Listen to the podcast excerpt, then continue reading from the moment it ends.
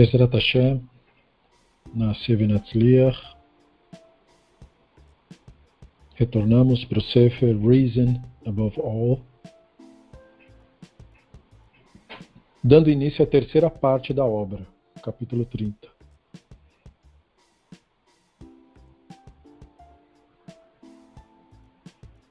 Uma reza antes do estudo. Min Danut שמסתתרת מאמיתות חדשות, מן העצלות שמסתפקת בחצי אמיתות, מן היהירות שסוברת שהיא יודעת את כל האמת לאמיתו, דיין האמת הצילנו. ככתוב בידיך הפקידי רוחי, פדית אותי, אדוני אל אמת. כן יהי רצון.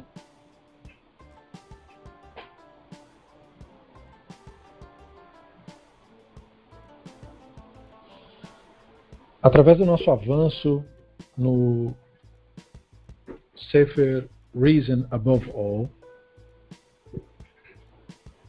nós nos tornamos capazes de compreender alguns temas que agora vão tocar diretamente no que nós conhecemos hoje como religião judaica. É possível que nós vejamos hoje dois capítulos, justamente para que sejamos capazes de enxergar isso com uma maior amplitude. Nesse capítulo, a provocação do Drazen é sobre ideias originais que ele vai nos apresentar, baseadas no método do Rambam, e do impacto desse método na avaliação daquilo que entendemos ser judaísmo hoje.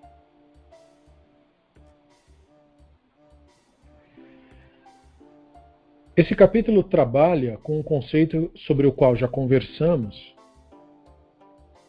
que é o conceito das 39 obras que são proibidas no Shabat. Ele começa dizendo que quem estuda esses temas, ainda que de modo raso, sabe que existem as leis do Shabat. A Torá mesma não lista em detalhes tudo aquilo que seria proibido no Shabat. Os rabinos, por sua vez, instituíram uma série de proibições para este dia. Entretanto, no Talmud, no Tratado de Shabbat 49a, é dito que a Torá provê dicas para que possamos saber quais as atividades são proibidas. Estas dicas seriam baseadas em dois conceitos rabínicos. Um, quando fatos ou incidentes são colocados próximos da narrativa da Bíblia hebraica, se deriva lições da justa posição. E dois, a Lahá pode ser aprendida de coisas como contagem das vezes que um item, ou um conceito, ou até mesmo uma palavra, aparece na Torá. Nós já havíamos visto que a Torá ela não delineia claramente sobre o que é proibido de fazer no Shabat. Ela simplesmente diz que tem que guardar o Shabat e que tem que santificar o Shabat. A única coisa que ela diz claramente que não pode fazer no Shabat é acender fogo no Shabat. E ela deixa uma coisa um pouco menos clara, mas poderia daí deduzir, que é carregar objetos no Shabat. Que é o caso do cara que foi pegar graveto e aí não sabiam o que fazer com ele, e aí depois ele recebe pena capital. Fora isso, a Torá não explica mais. E não obstante a não explicar mais, cobra o tempo todo que tem que observar o Shabat. Esse é o ponto que incentiva os rabinos a irem atrás de o que é exatamente proibido de fazer no Shabat. Não é a questão do Shabat, mas a questão de que violar o Shabat foi declarado como algo passível de pena capital. Então, como é algo passível de pena capital, eu não posso deixar livre interpretação, porque nada que é passível de pena capital pode ser deixado para livre interpretação. Mesmo questões mais óbvias passíveis de pena capital, como por exemplo assassinato, ele não é deixado para livre interpretação. Isto é, não é qualquer assassinato que é passível de pena capital. É um assassinato específico, sobre circunstâncias específicas. Então, para citar um exemplo, se o cara assassina em legítima defesa, ele não é passível de pena capital. Mas ele cometeu assassinato igual. Mesma coisa em tempos de guerra. Quando você está em guerra e você assassina o adversário, você não cometeu o crime de assassinato. Embora você tenha praticado o assassinato. Então, assassinato não é uma coisa de livre interpretação. Ele é algo muito específico. Da mesma forma, todo tipo de preceito que a Torá determinar que é passível de pena capital. Mesma coisa idolatria. Idolatria é um crime passível de pena capital. Isso automaticamente significa que não é de livre interpretação. Não é o que você acha que é idolatria. Não é o que eu acho que é idolatria.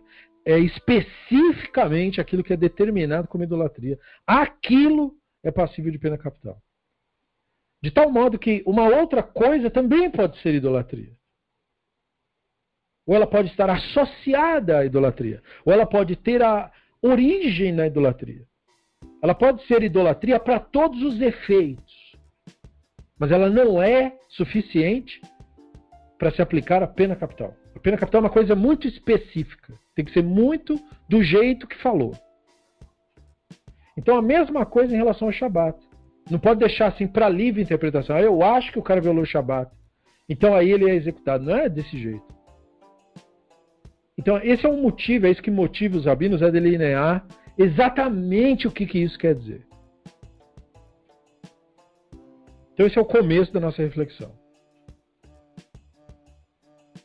O Drazen então prossegue dizendo: Com isso, os rabinos disseram: devido ao fato de que o Shabat é mencionado próximo às leis de construção do tabernáculo, somos com isso informados de que as obras necessárias para a construção do Mishkan, que é o tabernáculo, são as obras proibidas no Shabat. Isso chama justaposição. Como assim justaposição? A Torá está falando do Mishkan. Mishkan, ó, oh, vocês que vão construir o Mishkan, coloquem as cortinas, façam o tecido, façam as colunas, botem as argolas, não sei o que, não sei o que. Aí você vai lendo, você fica até entretido com aquilo, um monte de coisa para fazer. Vai, corta madeira, mata o bicho, faz o couro do bicho, é, curte o couro, depois limpa, depois bota ali, depois faz isso. Aí de repente o assunto para. E a Torá diz: então, e você vai guardar o Shabat. Seis dias você vai trabalhar, no sétimo dia o Shabat. E aí depois o texto continua. Então, aí você vai pegar a coluna, e vai pegar as peças, e vai pegar e vai montar, e vai dar para o sacerdote. E aí os rabinos Ué, mas por que, que parou no meio do negócio? Para me lembrar do Shabat. Então eles entendem disso que primeiro era para as pessoas entenderem que não era fazer o Mishkan no Shabat. Que eles tinham que pausar. Porque como o Mishkan era um, um, uma obra sagrada, é o, é o templo do divino, a gente vai fazer isso até terminar. A gente não vai parar de trabalhar até ficar pronto. Então vem a Torá e diz: não, você vai parar no Shabat. No Shabat você não vai fazer isso. E aí os rabinos entenderam que o que era proibido no Shabat não pode ser o Mishkan, porque o templo funciona no Shabat. Quando o templo está pronto, as ofertas são feitas no Shabat também. Acende fogo, faz abate, faz tudo o que diz para não fazer. Então não pode ser o Mishkan que é proibido. Então o que, que é proibido? Então eles entenderam as obras que são necessárias para construir o Mishkan. E eles começaram a delinear quantas são essas obras. Distintamente. Então, devido ao fato de que o termo melachá, obra, é encontrado na discussão do Shabat e aparece 39 vezes na Bíblia hebraica, somos informados de que existem 39 obras que são proibidas de se fazer no Shabat. Porque a Torá nunca diz que é proibido trabalhar no Shabat. Isso não consta em lugar nenhum. Quem dá uma dica disso, de que não se deveria trabalhar no Shabat, é o profeta Ishayahu. É dele que vem a ideia de que, ó, se você afastar do Shabat o teu pé, de seguir os teus caminhos, ou seja, de fazer no Shabat aquilo que você é acostumado a fazer durante a semana. De você, se você chamar o Shabat sagrado, de honroso, e você não falar suas palavras, ou seja, você, você não se comportar no Shabat como você se comporta no dia da semana. Por isso, no Shabat tem uma roupa de Shabat, você, você tem uma roupa que você só usa no Shabat. Você tem uma comida que você só come no Shabat. Você, durante a semana, compra um vinho para tomar no Shabat. Enfim, você começa a fazer coisas para o Shabat. Isso vem do profeta Eshayahu, é ensinamento dele, tradição dele. Não é isso que a Torá fala. A Torá não diz que no Shabat você não pode fazer, falar as coisas dos outros dias. Quem diz isso são os profetas. Nós obedecemos, os profetas, mas que fique claro de onde que veio a coisa. Isso é uma coisa posterior. A Torá não diz que é proibido trabalhar no Shabat. Ela diz que no Shabat não pode fazer melachá. Melachá não quer dizer trabalho, trabalho é avodar. Melachá quer dizer uma obra, uma obra específica, e o Talmud explica, uma obra calculada. Uma obra calculada quer dizer algo que eu planejo para fazer e só dá para fazer prestando atenção. Só dá para fazer planejando, tipo escrever. Não dá para você escrever sem olhar. Não dá para você escrever olhando para trás, assim, fazendo. Assim. Não, você tem que prestar atenção no que está fazendo, senão você vai escrever tudo errado. É uma obra calculada a escrita. Então, as obras que são proibidas no Shabat são chamadas de melachot, no plural, melachá, no singular, porque são obras, o Talmud fala, é, inclusive usa essa expressão da própria Torá, malechet mechashevet, obra calculada, obra pensada algo que é, é, precisa de uma certa expertise para fazer. Muito bem. Alguns estudiosos, diz o Drazen, que tentaram encontrar razões para os mandamentos, como o rabino Samson Rafael Hirsch, sugeriu que as 39 obras seriam constituídas de Malechet Mehashevet. Essa frase, como eu falei, está no Talmud, está na Torá, é mencionada no Talmud, mas está na Torá, Shemot 35, que se traduz como atos criativos lá, obra calculada. Um ato criativo seria os que são proibidos no Shabat, dado que o Shabat simboliza a concepção de que a divindade criou o mundo cessando as atividades no primeiro, então, Shabat, teria sido. Né? Os críticos dessa análise notam que não há dicas de que as 39 obras existem na Torá per se, e que os comentários rabínicos claramente registram ser a origem disso.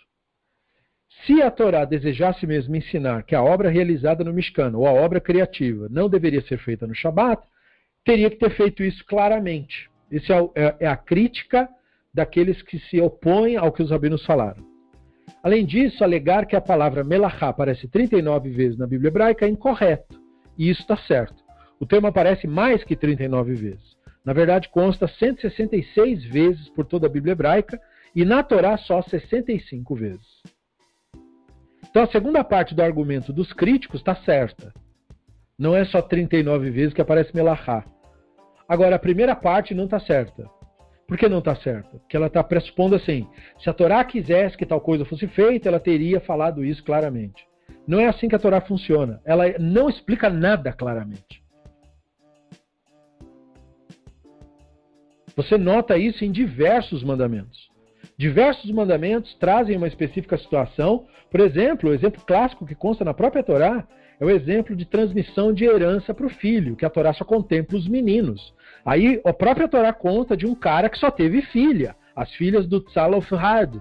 E aí elas falaram, ué, mas não tem homem, a gente não tem irmão, quer dizer que a gente vai ficar sem herança em Israel? Aí eles foram para o Moshe, ó, a gente só é menina aqui. Então você falou aí que só os meninos herdam, então o que, que vai se fazer? E aí o Moshe também não sabia como resolver isso daí. Aí ele foi lá consultar, vai, mas e no caso do cara que só tem filha? Então veja, a Torá não explica tudo. Aquilo é um exemplo de que você tem que criar soluções quando você não tem. Mesma coisa o, o, o caso que eu mencionei é, do assassinato, né? A Torá diz, ah, o assassino é passível de pena capital. Tá, mas em qual circunstância? Porque a Torá mesma diz, se um cara tá é, usando o machado e aí a cabeça do machado escapa, pega na cabeça do outro e mata o outro. Ele cometeu assassinato, ele é passível de pena capital? A Torá diz, não, ele não é nesse caso. Aí ele tem que ser exilado numa cidade refúgio. E aí a Torá fala: vocês, quando conquistarem o território, vocês separarão três cidades refúgio. E depois mais três cidades refúgio para além daquelas que vocês separaram. Totalizando seis cidades refúgio. Então os rabinos dizem: ninguém nunca fez isso. Ao longo da história de Israel, nunca teve seis cidades refúgio. Porque uma coisa é você falar isso, outra coisa é você ir lá e fazer isso. Daí, como é que você vai fazer isso? Você vai conquistar outros povos e tomar conta do território? Você vai fazer as cidades refúgio no meio do deserto? Como que você vai fazer isso daí? Para você colocar qualquer coisa em prática, você precisa de jurisprudência. A Torá, quando manda fazer Sukkot, ela não diz como é que faz as cabanas. Ela diz assim: vocês vão habitar em cabana sete dias. Porque se quem não fizer isso é tirado de Israel. Mas o texto, e o texto depois muda de assunto, não diz, ué, mas como é que monta? A cabana é feita de quê? Serve uma tenda? Porque eles moravam em tendas. Qual é a diferença de uma tenda para uma cabana? Então veja, aí você tem toda a jurisprudência do Talmud dizendo, olha, a cabana é feita desse modo, ela deve ter uma cobertura, os har, que tem que ser feito dessa maneira, tem que ter isso de altura, isso de largura no mínimo, e assim é assado. Mesma coisa quando a Torá determina, é, não é? Quer dizer, N coisas, as franjas. Ó, vocês usarão tzitzit, no canto das vossas vestes vocês terão tzitzit. Aí os rabinos dizem, como assim canto das vestes? canto é de algo quadrado. E se a pessoa tiver de saia e for redondo, como é que faz isso aí? Então, você veja, a Torá falou uma coisa, mas ela não explica. E essas, esses fios, essas franjas são feitas de que jeito? Não, e nessas franjas vocês colocarão um fio azul celeste. Mas onde é que eu vou arrumar tinta para fazer isso? Essa tinta é feita do quê? Como é que eu vou arrumar azul? Sabe qual é difícil arrumar azul na natureza? Onde você acha coisa azul na natureza? É super difícil de achar a cor azul. Onde que eles iam arrumar esse azul? Feito de quê? E, e, e tingido de que modo? Então note é, é, todos esses fatores para você ver que esse argumento que foi usado, ah, se a Torá quisesse, ela explicava. Isso é totalmente. Parece que a pessoa nunca leu a Torá na vida. A Torá não explica nada. Ela manda as coisas e não diz como é. Por quê? Porque a legislação não tem o papel de explicar nada. A legislação tem que dizer: não pode cometer roubo. A jurisprudência tem que estabelecer o que é propriedade e a partir do que é roubo. É a jurisprudência da lei que determina como a lei é praticada. A lei tem que dizer: não pode ter violência de um ser humano contra o outro. Aí a jurisprudência vai estabelecer. E se o homem comete uma violência contra outro homem, tal é a pena. E se o homem comete uma violência contra a mulher, tal é a pena. E se o homem comete uma mulher contra o idoso, tal é a pena. E de um homem comete uma violência contra uma criança, tal é a pena. E se uma criança comete uma violência contra a criança, tal é a pena. Para os pais ou para a criança. Enfim, depende do país, depende da legislação. Veja, a lei estabelece, não pode ter violência. A jurisprudência explica as circunstâncias. Ah, e se uma mulher agride outra mulher? Ah, é a mesma pena do homem que agride outro homem ou é uma pena diferente? E se a mulher agride o homem? É a mesma pena da violência da mulher contra o homem ou do homem da mulher é maior do que a do homem e por quê? Você precisa ter justificativa para as coisas. Então, a Torá ela não é um livro que explica, ela é um livro que estabelece. A regra é essa, não pode por isso, e é assim que foi falado. Então, por exemplo, a Torá diz: quando você fizer uma casa e tiver uma laje na sua casa, você fará um parapeito, para que ninguém caia de lá e morra, porque se acontecer isso, a culpa do sangue é sua. Mas ela não diz a altura do parapeito, a espessura do parapeito, do que, que tem que ter feito o parapeito, a partir de que altura de uma determinada laje eu tenho que botar ou não o parapeito. Mesma coisa, a Torá diz, ó, quando você tiver um poço, você tem que cercar ele em volta para que ninguém venha e caia e, e morra, ou para que o animal não caia. Mas um poço de que profundidade? Se tiver um poço de um metro, já tem que fazer cerca ou ele tem que ter dois? E a altura da cerca? Pode ser uma cerca de 10 centímetros, pode ser uma cerca de meio metro, tem que ser uma cerca de um metro, tem que ser um muro, o que, que tem que ser isso? O texto não diz nada disso. Isso é trabalho da jurisprudência. É a jurisprudência que traz aquilo para a vida, traz aquilo para o efeito. Então, a mesma coisa no caso do Shabat. Primeira parte, portanto, do argumento dos detratores não é boa, mas a segunda parte do argumento é boa, e nós veremos por quê. Adicionalmente, centenas de obras eram realizadas no Mishkan, mas não foram incluídas nas 39 categorias listadas pelos rabinos. Porque você tem 39 obras. Mas você não tem tudo que era feito no Mishkan, assim, literalmente. Porque era muita coisa necessária de fazer para você realmente dizer assim, olha, é, são estas todas essas obras, era tudo, tudo, tudo que era necessário para fazer o Mishkan. As 39 obras proibidas, elas parecem mais é, símbolos de ações do que, digamos assim, um manual para você construir mesmo alguma coisa. E para quem estivesse perguntando quais são as 39 obras, basicamente elas são assim: semear, arar, colher, agrupar feixes de trigo, por exemplo. Você, pega o trigo, você não pega um por um, né? Que é muito. Então você abraça o feixe, amarra e corta com a foice. Isso é agrupar feixes. Debulhar, porque depois que o trigo não dá para comer com casca, né? Que nem arroz, você tem que debulhar e tirar a casca. Depois você tem que dispersar, porque você tem que separar a casca do grão. Depois você tem que catar tudo aquilo. Depois você tem que moer aquilo, depois você tem que peneirar aquilo, depois você tem que preparar massa com aquilo, depois você tem que assar aquilo. Então, aí você já tem aí 11 ações. Né? Aí você tem, aí parte para a parte dos animais. Tosquiar, e aí quando você tosquia, você tem que lavar a lã, porque vem com bicho, piolho e carrapato e tudo isso. Depois você tem que desembaraçar essa lã, depois você tem que tingir a lã, depois você tem que fiar ela, depois você tem que tecer ela, depois você tem que dar nó para poder fazer fio, depois você tem que tecer os dois fios e aí você tem que separar as linhas. Então veja, isso é a parte do que você extrai do animal.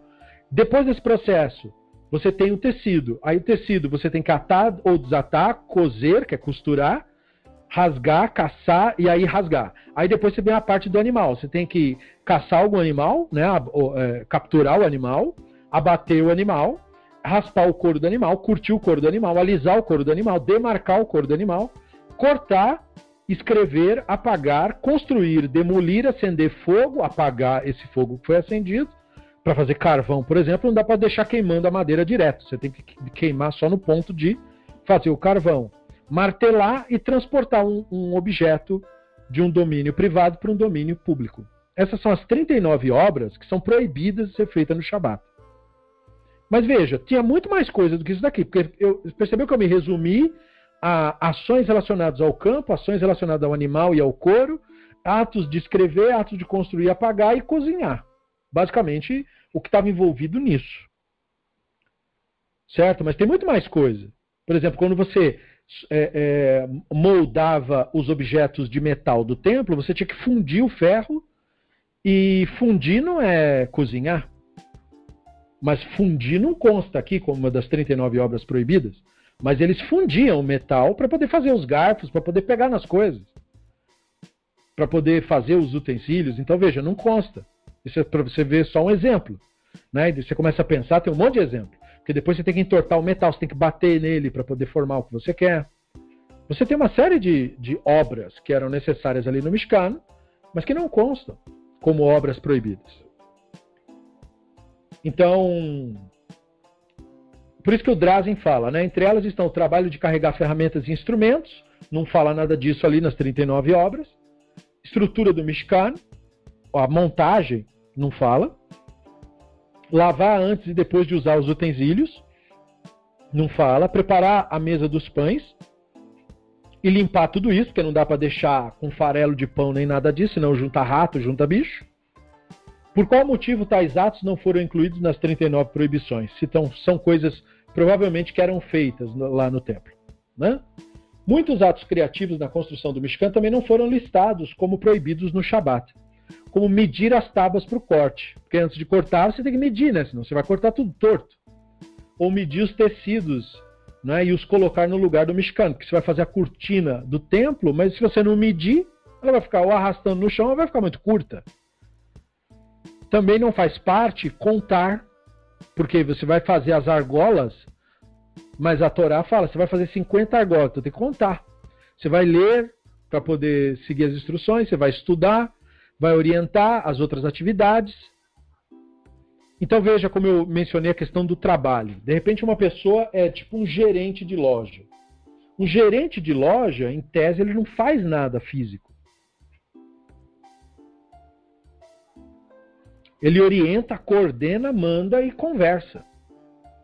Então, você poderia trabalhar no Shabat, sendo, por exemplo, um vendedor ou sendo, por exemplo, um gerente, sem violar nenhuma das 39 obras proibidas. Tá certo que não ia estar de acordo com o que o profeta Ishayahu falou, mas não é violar a Torá. Não violou nenhuma das 39 obras proibidas. Então, o, o problema do Shabat não é trabalhar no Shabat per se. Note bem isso, né? Mesma coisa, professor. Não é mais ainda, professor. Exceto pelo caso de que o professor pode, por exemplo, ter que escrever, e escrever é proibido no Shabat. Mas se o professor preparou uma aula previamente, vamos dizer assim, na sexta-feira, vamos dizer, e aí os alunos, ou ele, no caso, que no caso é ele, né? Ele não escreve nada, ele deixou tudo pronto, escrito para os alunos, ele só entrega a folha que ele já deixou pronta na sexta, e ele só vai lá dar a aula, qual das 39 obras ele violou? Nenhuma. Como eu disse, ele não está de acordo com o profeta Ishayahu, porque ele está fazendo no Shabat algo que ele faz na semana. Mas ele não violou as 39 obras, que é realmente guardar o Shabat. Guardar o Shabat não é outra coisa a não ser isso. Então veja, guardar o Shabat não é necessariamente não trabalhar no Shabat.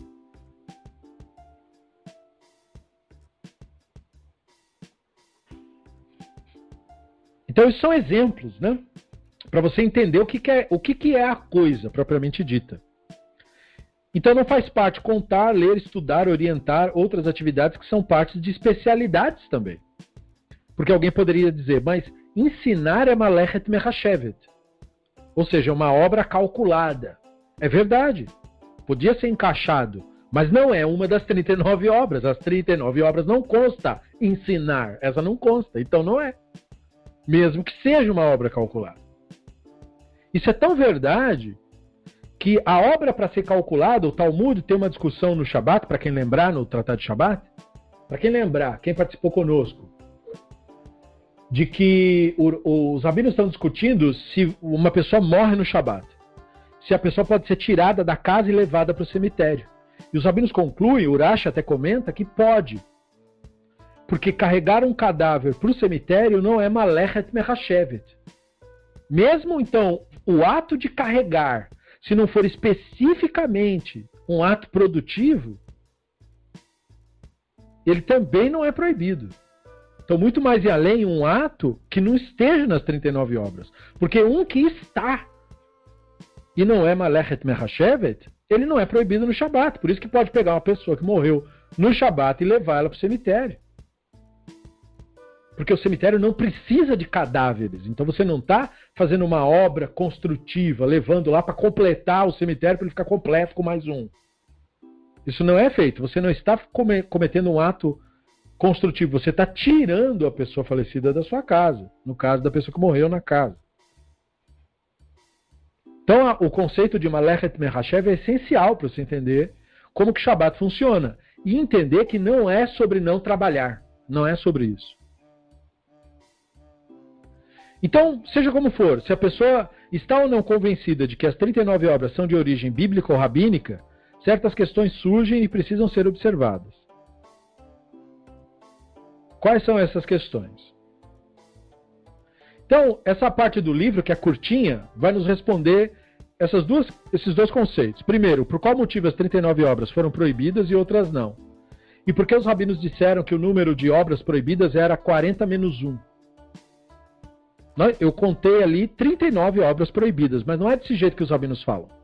Os rabinos dizem que são 40 menos 1 as obras proibidas do Shabat. Por que, que eles falam 40 menos 1? Não fala 39 logo de uma vez? Bom, aí o Drazen começa a nos explicar o sentido do número 40. O número 40 é de importância simbólica dentro do pensamento judaico, em grande parte associado a dificuldades. É um lembrete a judeus, por exemplo, dos 40 anos de sofrimento e desafios como punição por aceitarem o Lachonará dos espias enviados para avaliar a terra de Canaã. O número 40 também lembra as noites da narrativa da inundação, que retrata que os povos da bacia do Mediterrâneo morreram, na Paraxá de Noa. E 40 também tem relação com os 40 dias e noites que o profeta Moshe passou no Sinai. Justo nesse período, o povo de Israel profana o nome divino, inventando uma imagem prestando culto para aquilo lá. Então, 40 tem uma série de símbolos negativos que servem na hora de você construir narrativas. O sentido do 40 menos 1 essa frase esquisita, 40 menos 1, aponta para um sentido próprio, que se poderia dizer simplesmente 39. Além da referência do Shabat, 40 menos 1 é utilizada quando está se falando de contar as chicotadas que criminosos do mundo antigo recebiam por certos delitos. Os rabinos tinham consciência de que a severidade das 39 chicotadas era enorme e causava muito dano ao corpo. Tanto que, mesmo essa penalidade só era usada quando não houvesse outro meio. Só alguns homens muito fortes seriam capazes de sobreviver sequer a 40 chicotadas nas costas. Na verdade, era dividido. A versão judaica disso é bem ruinzinha, na verdade. Geralmente, você pega povos, eles dão 40 chicotadas no mesmo lugar. No, na tradição judaica, o cara é botado no chão, de costa, aí ele recebe 20, e depois de, no peito ele recebe mais 20. E ele tem que estar amarrado para ele não pôr a mão. Então, assim, é, é tortura o negócio. Não é uma punição de brincadeira. O cara não recebe a pena capital, mas ele fica com vontade. Então, tanto que mesmo essa penalidade só era usada quando não houvesse outro meio. Só alguns homens muito fortes seriam capazes de sobreviver a isso. De fato, os rabinos exigiam que um médico examinasse e avaliasse a condição do criminoso para então autorizar que a punição fosse aplicada. Se o médico dissesse que a pessoa não tinha condição, eles reduziam a pena, ou seja, diminuía o número de chibatadas que a pessoa ia receber. Deste modo, a frase 40 menos 1 simboliza algo mais. Ao que parece, os rabinos queriam duas coisas com isso. Primeiro, indicar o que seria merecido ao criminoso. 40. Segundo, reduzir o número implica que não se trata de sadismo, a consideração pelo ser humano deve sempre estar presente mesmo para criminosos. Exemplo clássico de uma situação em que os rabinos aplicavam a pena de chicotadas. Quando um homem se recusava a dar divórcio para a esposa. Uma mulher chegava para os rabinos e dizia que o marido batia nela, ou não cumpria os deveres, ou era um rachá em qualquer aspecto, e ela estava desejando a morte já. Então ela queria se separar. Os rabinos iam falar com o cidadão, o cidadão dizia que não ia dar a carta de divórcio para a mulher. Aí os rabinos persistiam para tentar convencer o cara por meio de argumentos. Numa situação assim, se o cara é reincidente e ele continua a agressão e ele não quer dar a carta de divórcio, os rabinos pegam ele e dão-lhe 40 chibatadas. Até ele falar que quer. Porque só pode ocorrer o divórcio se, a, se o homem falar que quer. Ele tem que autorizar. Isso no mundo antigo. Infelizmente, isso é praticado até hoje. Mas não deveria. Como rabinos é, mais lúcidos, como Eliot Dorf, por exemplo, legislam. Né? Eles autorizam o divórcio mesmo se é só a mulher que quer. Mas no mundo antigo, não. Era o homem que tinha que dar autorização. E muitas vezes o cara não dava. Então, como o cara não dava, eles iam lá e faziam ele dar. Nem que fosse na base da chibatada. Então aí ele dava. Dão uma coça nele, quero ver se ele não concorda. Aí ele concordava. Então era uma situação assim, entendeu? Só que numa situação assim, por um lado você tem a pessoa cometendo um delito ou sendo perversa de graça. E por outro, você tem o fato de que você tem que dosar isso daí, porque senão você mata a pessoa e não é essa a intenção. Então você tem esses dois fatores, né? É a mesma coisa, por exemplo, o ladrão. Na Torá, o roubo é punível com multa. todo ladrão, se, é, quando ele é capturado, ele deve devolver o que ele roubou. Essa é a primeira prioridade. E ele deve pagar o quinto, cinco vezes aquilo que ele roubou. Então, se o cara roubar um carro, ele devolve o carro e ele ainda tem que pagar cinco vezes o valor do carro. Se ele não tivesse esse valor, ele é vendido como escravo e vai trabalhar na base de chibatada até pagar o carro, ou cinco. Então ele tem que pagar seis carros pelo um carro que ele roubou. E se ele se recusar e falar, não, não vou trabalhar, ele recebe chibatadas até concordar. E aí ele tem que trabalhar. Ele não tem escolha. Então ele não recebe mesmo pena capital. Não fica preso, não tem cadeia. Porque isso é inútil. Totalmente sem sentido, tanto para a pessoa que foi prejudicada, quanto para ele. Serve de nada, não é uma disciplina para a pessoa. Então, em contrário a isso, ele é obrigado. Ah, mas aí ele vai passar 20 anos para pagar. Pois que passe 20 anos. Ele não roubou, então ele passa 20 anos pagando aquilo ali, mas vai pagar. Não é? E ele, portanto, é vendi era vendido como escravo no mundo antigo, perdia todas as suas liberdades civis, portanto, porque um prisioneiro, mesmo hoje, é isso que ele é. Não se engane quanto a isso. Até um funcionário de algumas empresas é também um escravo daquelas empresas. E algumas é, usam até a penalidade física também, mas mesmo que usa só penalidade moral ou pressão do dinheiro, também isso é uma forma de escravidão. Tudo que você impõe sobre um outro ser humano, pressionando ele e manipulando ele, é uma forma de escravidão. Que isso fique bem claro. Não é, é porque você está de crachá que você não é escravo. Por isso que boa parte das empresas você não usa a própria roupa na empresa, você usa uma, roupa que te desumaniza, te coloca como um número dentro daquela instituição. Então isso é um pouco para tirar de você você, para você entender que ali naquele espaço você é só um número. Você não tem pessoalidade, o que você acha não interessa, você é só um escravo do processo. Então a escravidão ainda existe, ela só é mascarada com outras regalias e com outros tipos de subterfúgios. E em alguns casos ela é tão leve que a pessoa não se incomoda, e em outros casos ela é até parecida com a do mundo antigo. Então a pessoa presa, o prisioneiro, ele é um escravo, literalmente um escravo. Não é diferente. A única diferença no caso da lei do mundo antigo é que ela não tinha por objetivo deixar a pessoa presa, porque isso não serve para nada. Nem para a pessoa que está presa e nem para a pessoa que tomou prejuízo. Então, o, o cara cometeu um roubo, teria que trabalhar para pagar aquilo. Cinco vezes mais naquela legislação. Talvez hoje tivesse que multiplicar mais, dependendo do valor do produto, aí eu já não, não sei como isso seria feito. Porque Israel não pratica isso, caso você esteja se perguntando, ah, mas Israel não faz assim? Não, não faz. Israel não cumpre a Torá. É, em muitos casos. E, e tem várias boas razões para isso. Porque para colocar a Torá como valor legislativo em Israel, precisa dar espaço para os fanáticos religiosos. E isso é um problema para o Estado. Já está sendo um problema agora, sem que eles possam dar pitaco nas leis. Imagina se eles puderem dar pitaco nas leis mesmo. Aí Israel vai virar um, um Afeganistão. Aí não, não funciona. Mas a lei serve como inspiração para mostrar que é, é, compensação, precisa haver compensação na sociedade. Né? Então, a pena física, ela servia para impor sobre o cidadão aquilo que ele não quer aceitar no argumento.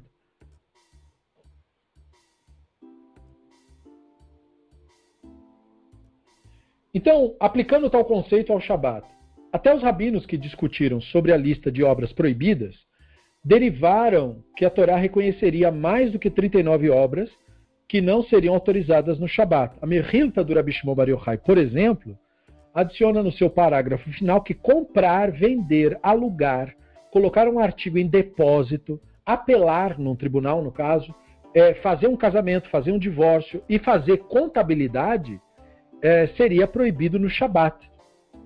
Claro que a opinião da Mehilta não virou alahá, isso não é a alahá. Mas é, eles colocaram isso porque estavam inspirados, como eu falei, no profeta Ishayahu, que falou: não fale das tuas palavras né? não faça o que você faz durante a semana. Então aí você poderia colocar comprar, vender, é, você poderia colocar aí tipo pegar em dinheiro. Né? Por quê? Porque não é proibido no Shabat pegar em dinheiro, mas se você seguir o profeta Ishayahu, então aí você não vai pegar, porque você não quer fazer nada que tenha que ver com isso. É, por exemplo, no Shabat os rabinos criaram um conceito que chama conceito de muketse. Muketse quer dizer uma coisa que é proibido pôr a mão. Então, por exemplo, no Shabat é proibido cozinhar. Não pode pegar um item e cozinhar ele no Shabat. Portanto, batatas cruas são muketse no Shabat. Não pode botar a mão numa batata crua. Por quê? Porque você não vai fazer nada com aquilo. Você pegaria aquilo para cozinhar aquilo. Mas no Shabat é proibido cozinhar. Então, para que você vai botar a mão naquilo? Então, um martelo é muketse no Shabat. Não pode botar sequer a mão num martelo. Porque um martelo serve para pregar alguma coisa. E pregar é proibido no Shabat. Né? Porque é, é, a parte de finalizar uma obra no Shabat. Então não pode fazer isso. Então não pode nem pegar nisso no Shabat. Percebe? Então tem, tem coisas que você não pode nem pôr a mão no Shabat. E, e, são conceitos que você vê o sentido disso. Mas as proibições do Ishayahu eram proibições proféticas e tal, é bom mesmo se basear no que ele falou, mas não é lei. Não é com aquilo que você vai levar uma pessoa a tribunal ou que uma pessoa se tornaria culpada perante um tribunal. Mas veja, daria para colocar um monte de coisa. Né? Você pode colocar, deixar um depósito, alugar. Alugar não viola nenhuma melachá do Shabat. Você tem um imóvel, a pessoa vem alugar no Shabat. Aí você combina com ela, trazer as documentações e fechar com ela. Nada disso aí viola nenhuma lei do Shabat. Então, em tese, dá, podia fazer. Então, a Mechilta do Rabi Shimon Bar Yochai começa a acrescentar, não, mas a gente poderia proibir isso, proibir, casar no Shabat. Qual o problema de casar no Shabat? Não teria problema nenhum casar no Shabat. Mas, é, entendeu? Eles trouxeram essas tradições. Não, mas não vamos evitar, não vamos fazer casamento no Shabat, não vamos fazer nem divórcio no Shabat, e não vamos fazer contabilidade. Por quê? Porque você vai ficar preocupado com coisas do dia da semana no Shabat, se você for fazer contabilidade no Shabat. Calcular imposto no Shabat, fazer as contas do, do quanto você tem de dinheiro no Shabat, o quanto você precisa no Shabat. Então, evitar esse tipo de coisa no Shabat. Essa é a ideia da Mechilta. O Midrash cita ainda é, o que é considerado ali como texto comprobatório para cada uma dessas proibições, geralmente citando os profetas. Por qual motivo, então, o resultado final do que é proibido ficou em 40 menos 1? Sendo consistente com o uso da frase, a questão da punição corporal e a inspiração do 40 menos 1, né? Parece que os rabinos estavam ensinando que, primeiro, se fosse 40, isso era o símbolo de uma dificuldade porque o, número 40 representa isso. E deveria haver então uma abstenção, uma indicação de simbolismo, uma ambiguidade, que é algo que melhor caracteriza o pensamento judaico. O símbolo do Shabat é a lembrança da criação, não dos maus eventos de Israel. Então, essa é uma das primeiras motivações. A segunda é que os rabinos entendiam que o Shabat é para ser festa. Né? As pessoas falam assim: ah, qual é a festa, a próxima festa judaica? A próxima festa judaica sempre é o Shabat. Não importa qual festa virá. O Shabat é a festa principal, que é a festa que nós fazemos toda semana. O que deveríamos fazer toda semana. O Shabat deveria ser sempre uma celebração. Então, com proibições, corre-se o risco de você perder esse tipo de visão do Shabat. Como, por exemplo, o jeito que o Shabat é celebrado pelos fanáticos. É, é tudo menos uma festa. É mais um, um sistema de perseguição dos outros e de arrumar confusão e briga com as pessoas. Porque eles não vão simplesmente celebrar o Shabat, eles vão usar o Shabat para arrumar confusão com familiares, com vizinhos, com pessoas na rua. Porque não está seguindo a religião do jeito que eles acham. Então os rabinos criticavam os tzedokim naquela época por ficarem no escuro no Shabat comendo comida fria. Porque os tzedokim, eles interpretavam que quando a Torá diz que não pode acender fogo no Shabat, não pode ter fogo no Shabat. Os rabinos não interpretam desse modo não pode acender fogo no Shabat. Se o fogo tiver aceso desde a sexta, não foi você que acendeu o fogo, então ele pode ser utilizado. Ah, mas não pode cozinhar. Não pode. Mas se a comida já estiver cozida e você estiver aquecendo a comida, você não está cozinhando nada. Então os rabinos uh, entendiam os preceitos do Shabat sem essas visões rígidas que acabam estragando o propósito da, da festa. Então, por exemplo, os rabinos instituíram uma proibição rabínica. É proibido comer comida fria no Shabat. Né? Mesmo que é, existam alimentos que são mais gostosos frios, como uma salada, é muito mais gostoso frio. Mas você não pode comer só salada no Shabat. Pode comer salada no Shabat, mas tem que ter um alimento quente no Shabat. Para quê? Para forçar você a ter alguma coisa para esquentar sua comida no Shabat. De tal modo que você não faça como os Tzedokim, não coma comida fria e não fique no escuro no Shabat. Então, como é que eles faziam para não ficar no escuro no mundo antigo? Eles iluminavam a casa na sexta-feira.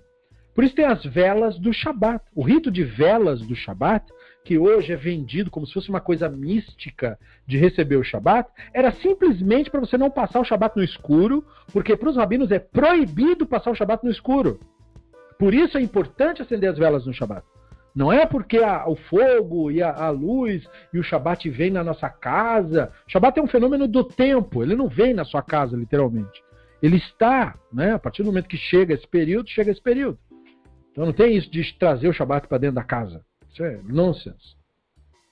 O Shabat tem que ser um dia de deleite. E deleite tem a ver com ter comida quente, ter água quente e ter luz. Sem essas coisas, você não tem deleite. É por isso que as prisões do mundo antigo não tinham luz e era frio. Então o cara sofria imensamente lá. Por quê? Porque não tem conforto. Shabat é um dia para você criar conforto. Conforto é comer comida quente. Conforto é você ter luz. Percebe? Esse é o conceito do Shabat.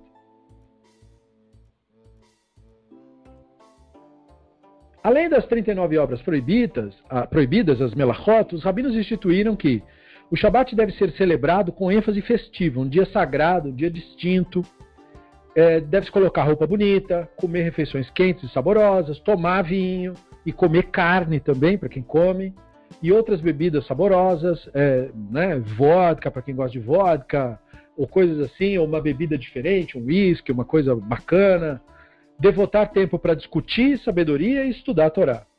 É, geralmente se reserva para o Shabat o estudo dos temas que são mais difíceis, né? porque aí é mais legal e tal. O Shabat começa com um belo rito de acendimento de velas, arrumação da mesa, exatamente o oposto do que era feito pelos Tzedokim. Deste modo, o Shabat e suas melachot, 40 menos una, deveriam marcar o dia no qual os judeus compreenderiam o dever sagrado, que é lembrar dos conceitos relacionados ao divino e o prazer de se fazer isso. Então, a regra fraseada como 40 menos 1 sobre os tipos de atividades proibidas no Shabat nos fazem questionar muitas coisas, incluindo o motivo pelo qual os rabinos selecionaram justo essas 39 e usaram essa expressão 40 menos 1. Dado que muitos momentos ruins foram associados ao número 40, o número passou a significar ou implicar dificuldades, rigor, punição, sofrimento, que é como muita gente vê o Shabat hoje.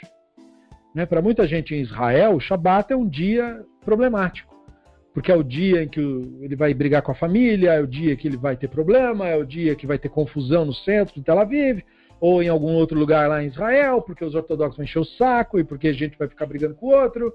Entende? É um dia que sai um pouco da aura do que, que Shabbat significa. É um dia onde um vai ficar criticando o outro porque usou o carro, ou porque veio de longe, ou porque não sei o quê, ou porque não seguiu uma regra ou outra lá.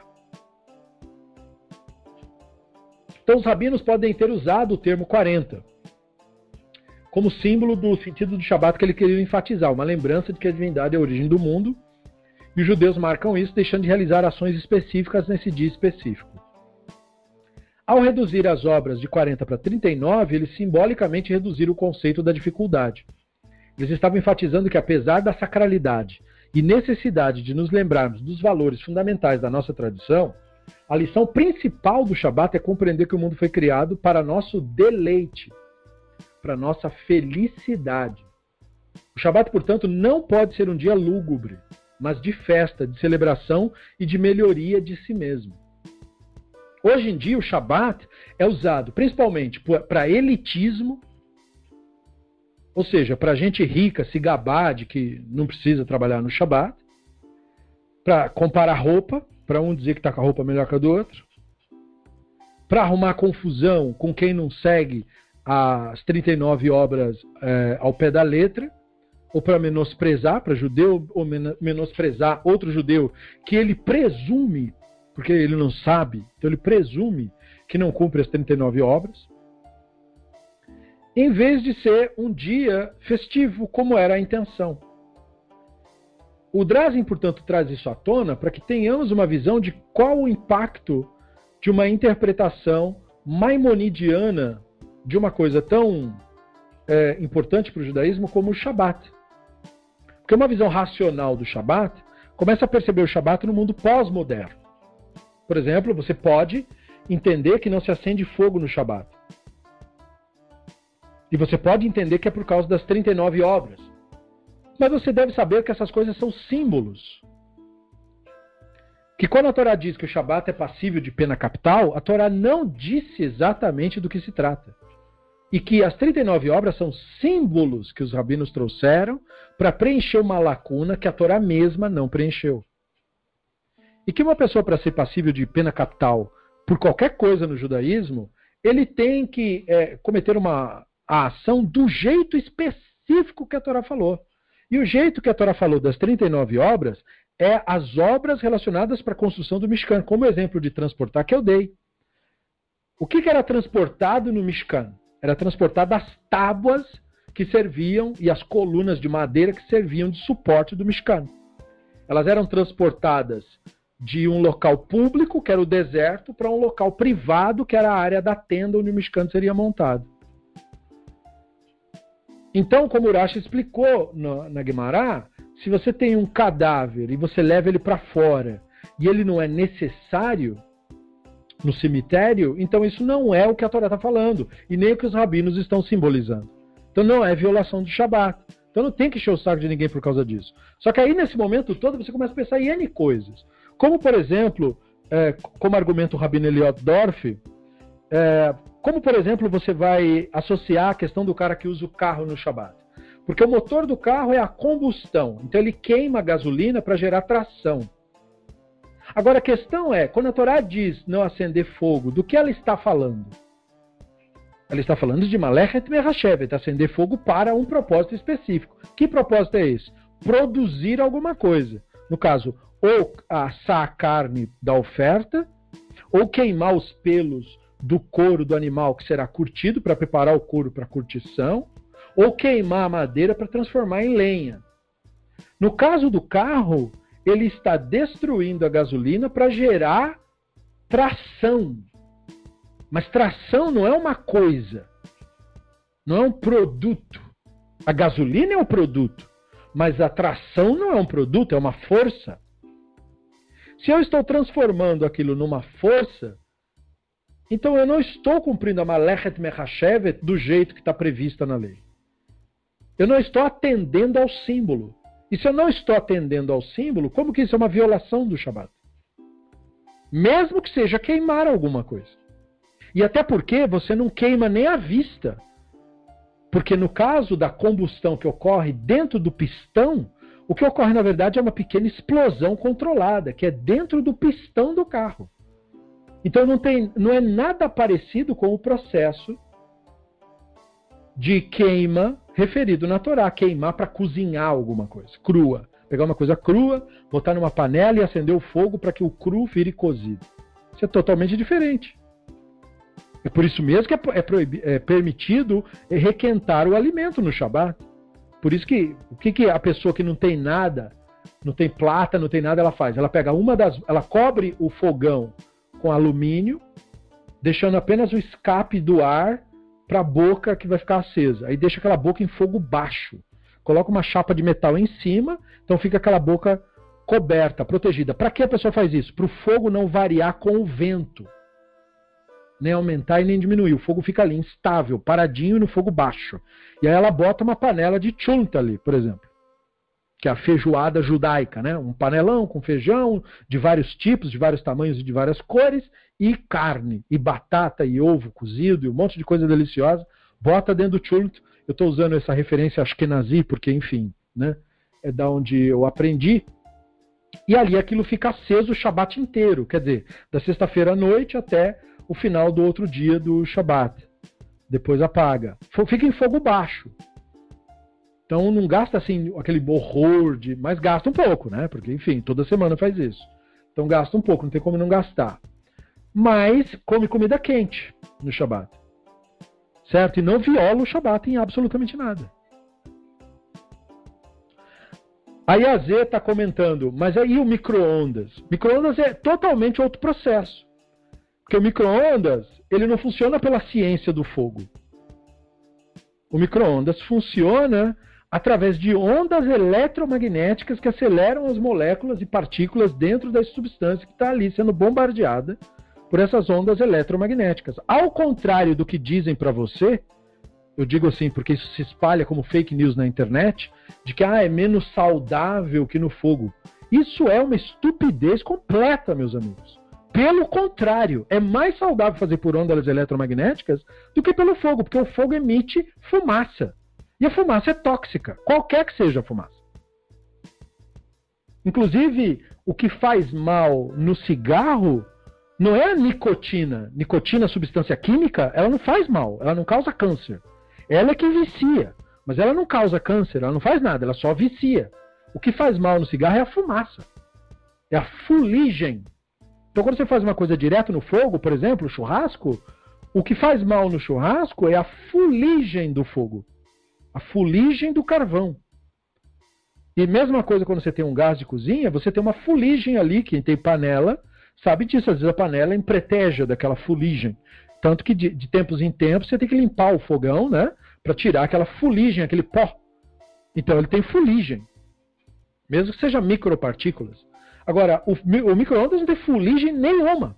De nenhum tipo de nenhuma espécie. Então não tem como ele ser menos saudável do que o fogo. Isso é coisa de gente maluca está achando que tem um problema na tecnologia, as ondas que causam câncer. A pessoa não sabe nem o que causa câncer. Câncer é uma síndrome. O que é uma síndrome? Uma doença que a ciência não sabe o que causa. Nós suspeitamos do código genético, suspeitamos de maus hábitos, suspeitamos do, de, de, da fuligem, mas nós não sabemos por A mais B. Nós temos alguns indicativos. A fuligem é um bom indicativo. Mas não é um saber isso ainda. O câncer ainda é uma síndrome. Então não acreditem quando contam para vocês, ah, isso causa câncer, aquilo causa câncer. A pessoa não sabe o que causa câncer. Ninguém sabe. Tem gente que passa a vida toda fumando e vai morrer, aspas, de câncer aos 90 anos. Ué, mas se for assim, quem é que vai se preocupar com isso? Então não, o, o, o micro-ondas ele aquece por outros processos que não foram contemplados pela Torá.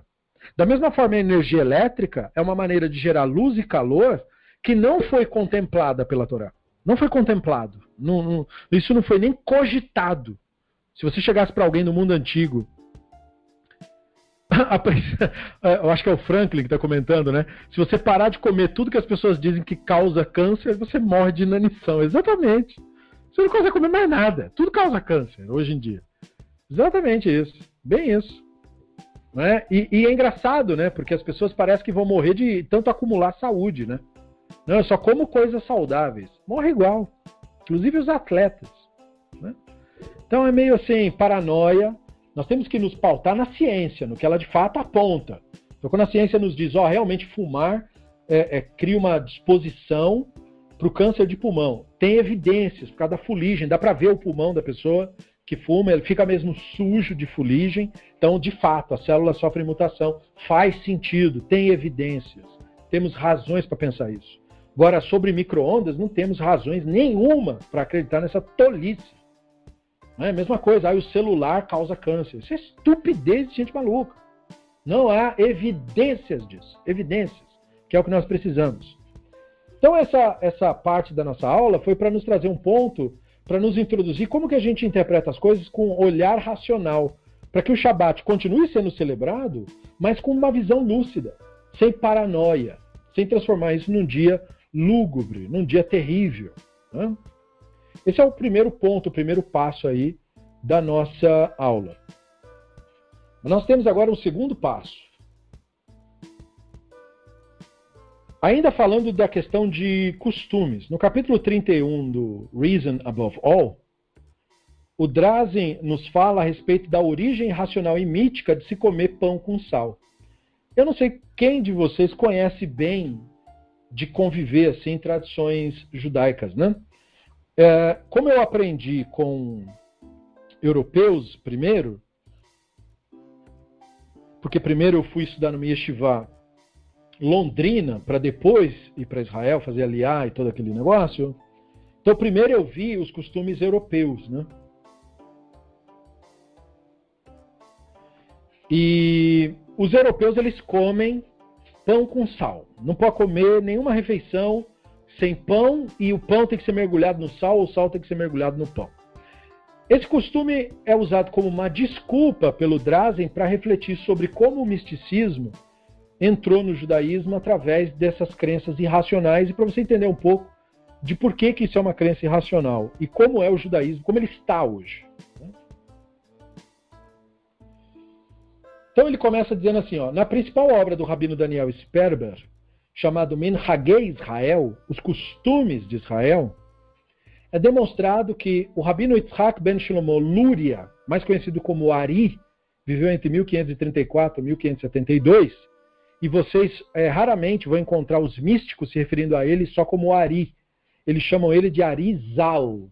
Arizal é porque Zal é como se fosse Zeher Tzadik Livraha, entendeu? É, sábio de abençoada memória. E, e, o apelido dele era Ari, porque é né, Yitzhak Shlomo Luria.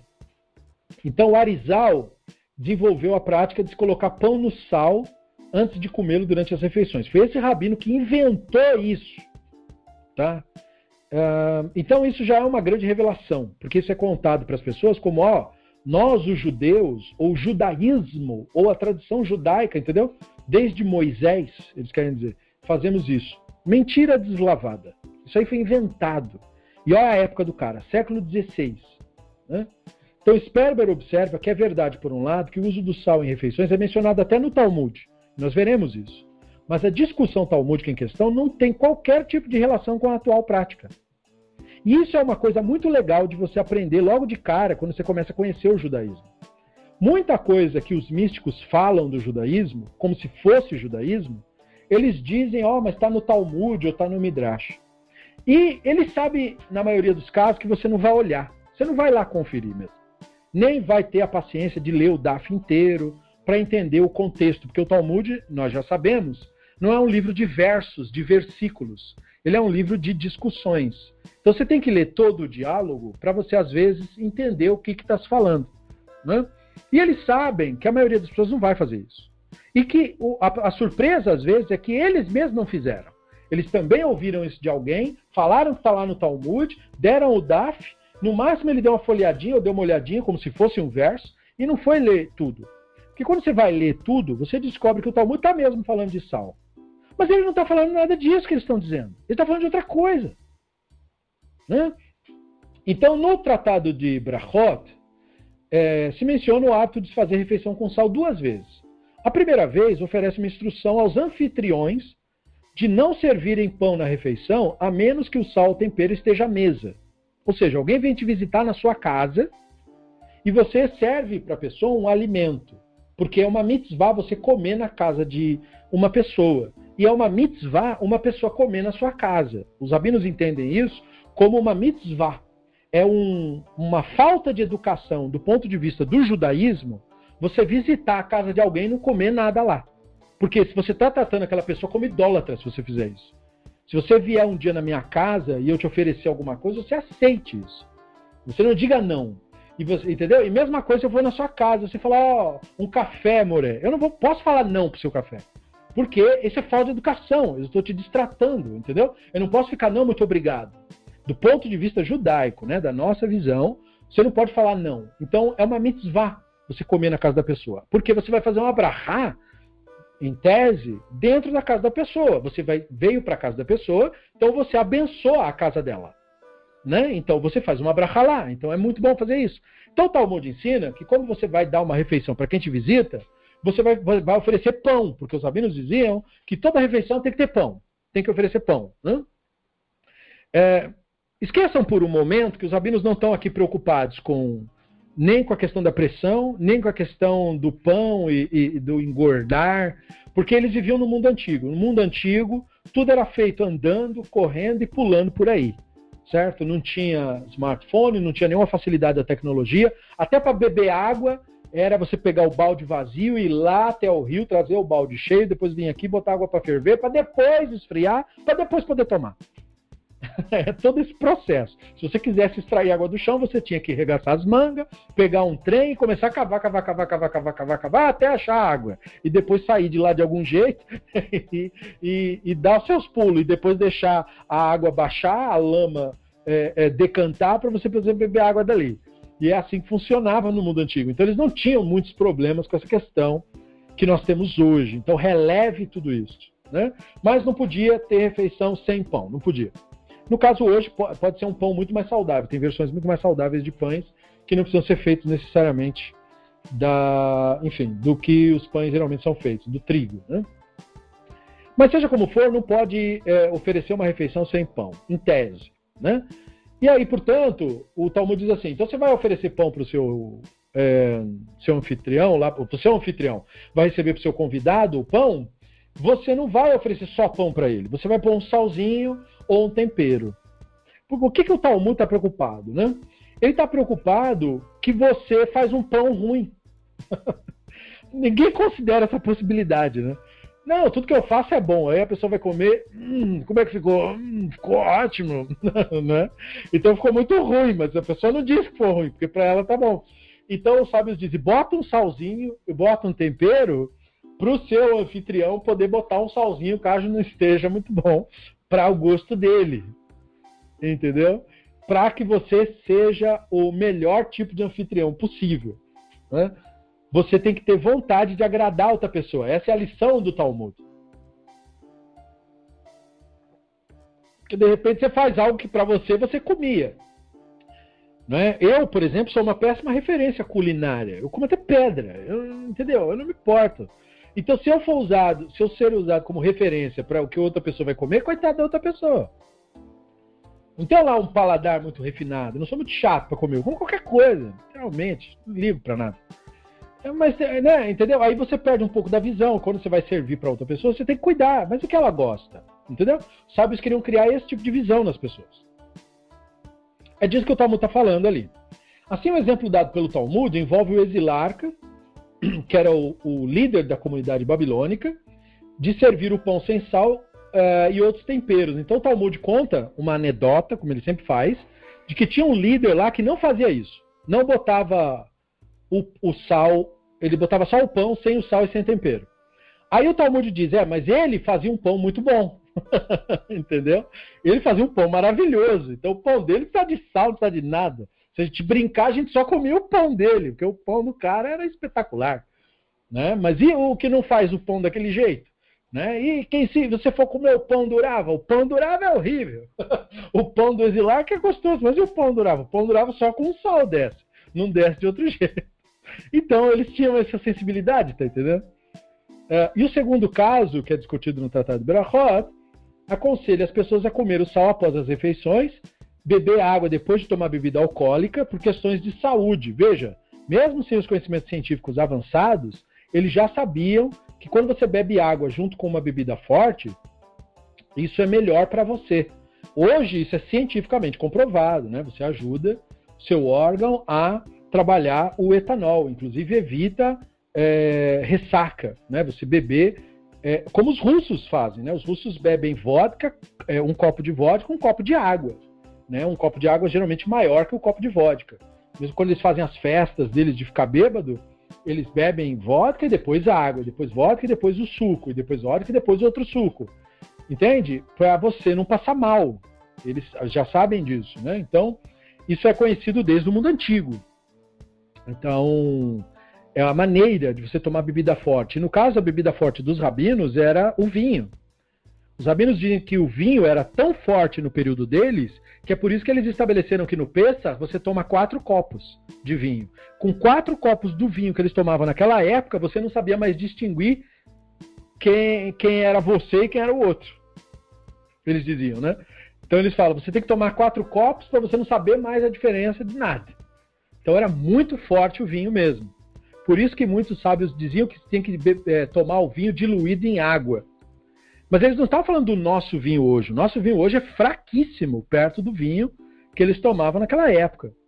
Né? E, e, então, é, eu falo isso porque eu vi nas comunidades europeias eles é, pegando o vinho que nosso, às vezes um vinho doce, ruim pra caramba, e ainda misturava com água, o que deixa pior ainda o vinho mais horrível ainda. Não, os rabinos estavam falando de uma versão antiga do vinho, que era realmente muito forte. Então fica claro daquele trecho que estas sugestões estão preocupadas com o modo que os convidados são tratados, seja de modo saudável que não tem relação nenhuma colocar sal por questões espirituais ou qualquer superstições. Então, se você escuta que essa regra vem do Talmud, você vai lá no Talmud verificar o motivo, você vê que o Talmud está apontando para outra coisa que não tem nada a ver com o que estão falando aí. Isso é muito mais comum do que as pessoas imaginam. Muita gente tola acredita em frases, sabe aquelas citações que aparece a cara do Einstein e aí dizem assim: não acredite em tudo que você lê escrito na internet. Albert Einstein. né? Ele nunca disse isso. Mas consta ali, só para servir de sarcasmo, é a mesma coisa com relação a tradições judaicas. Né? Eles dizem, ah, tá, tá, tá, faça tal coisa, está no Talmud. Você sabe se lá está mesmo? Você tem que ir lá ver, precisa ver se é uma pessoa séria, que realmente estuda e que não tirou aquilo de contexto. Que é muito mais comum do que você imagina, especialmente no pessoal que é fanático ou nos seus asseclas. Quem são os asseclas? São esses judeus que fingem que são modernos, mas defendem ideias retrógradas igualmente. Né? Ele finge que é moderninho, ele chama, entendeu, de Marquinho, de Duduzinho, bota um nome moderninho, mas ele defende a mesma ideia retrógrada, o mesmo racismo, a mesma, é, é, é, o mesmo chauvinismo, enfim, a mesma estupidez da ortodoxia, só que bota uma roupagem de Instagram, entendeu? Para ficar parecendo que é uma coisa, ó, é super descolado e tal. Mas não é, é retrógrado igual. É a mesma estupidez de sempre. Então o Rabino Moshe Serlis, que ele é conhecido como Ramá, ele declarou sobre essa questão do costume do sal o seguinte: é uma mitzvah preparar sal na mesa antes de partir o pão.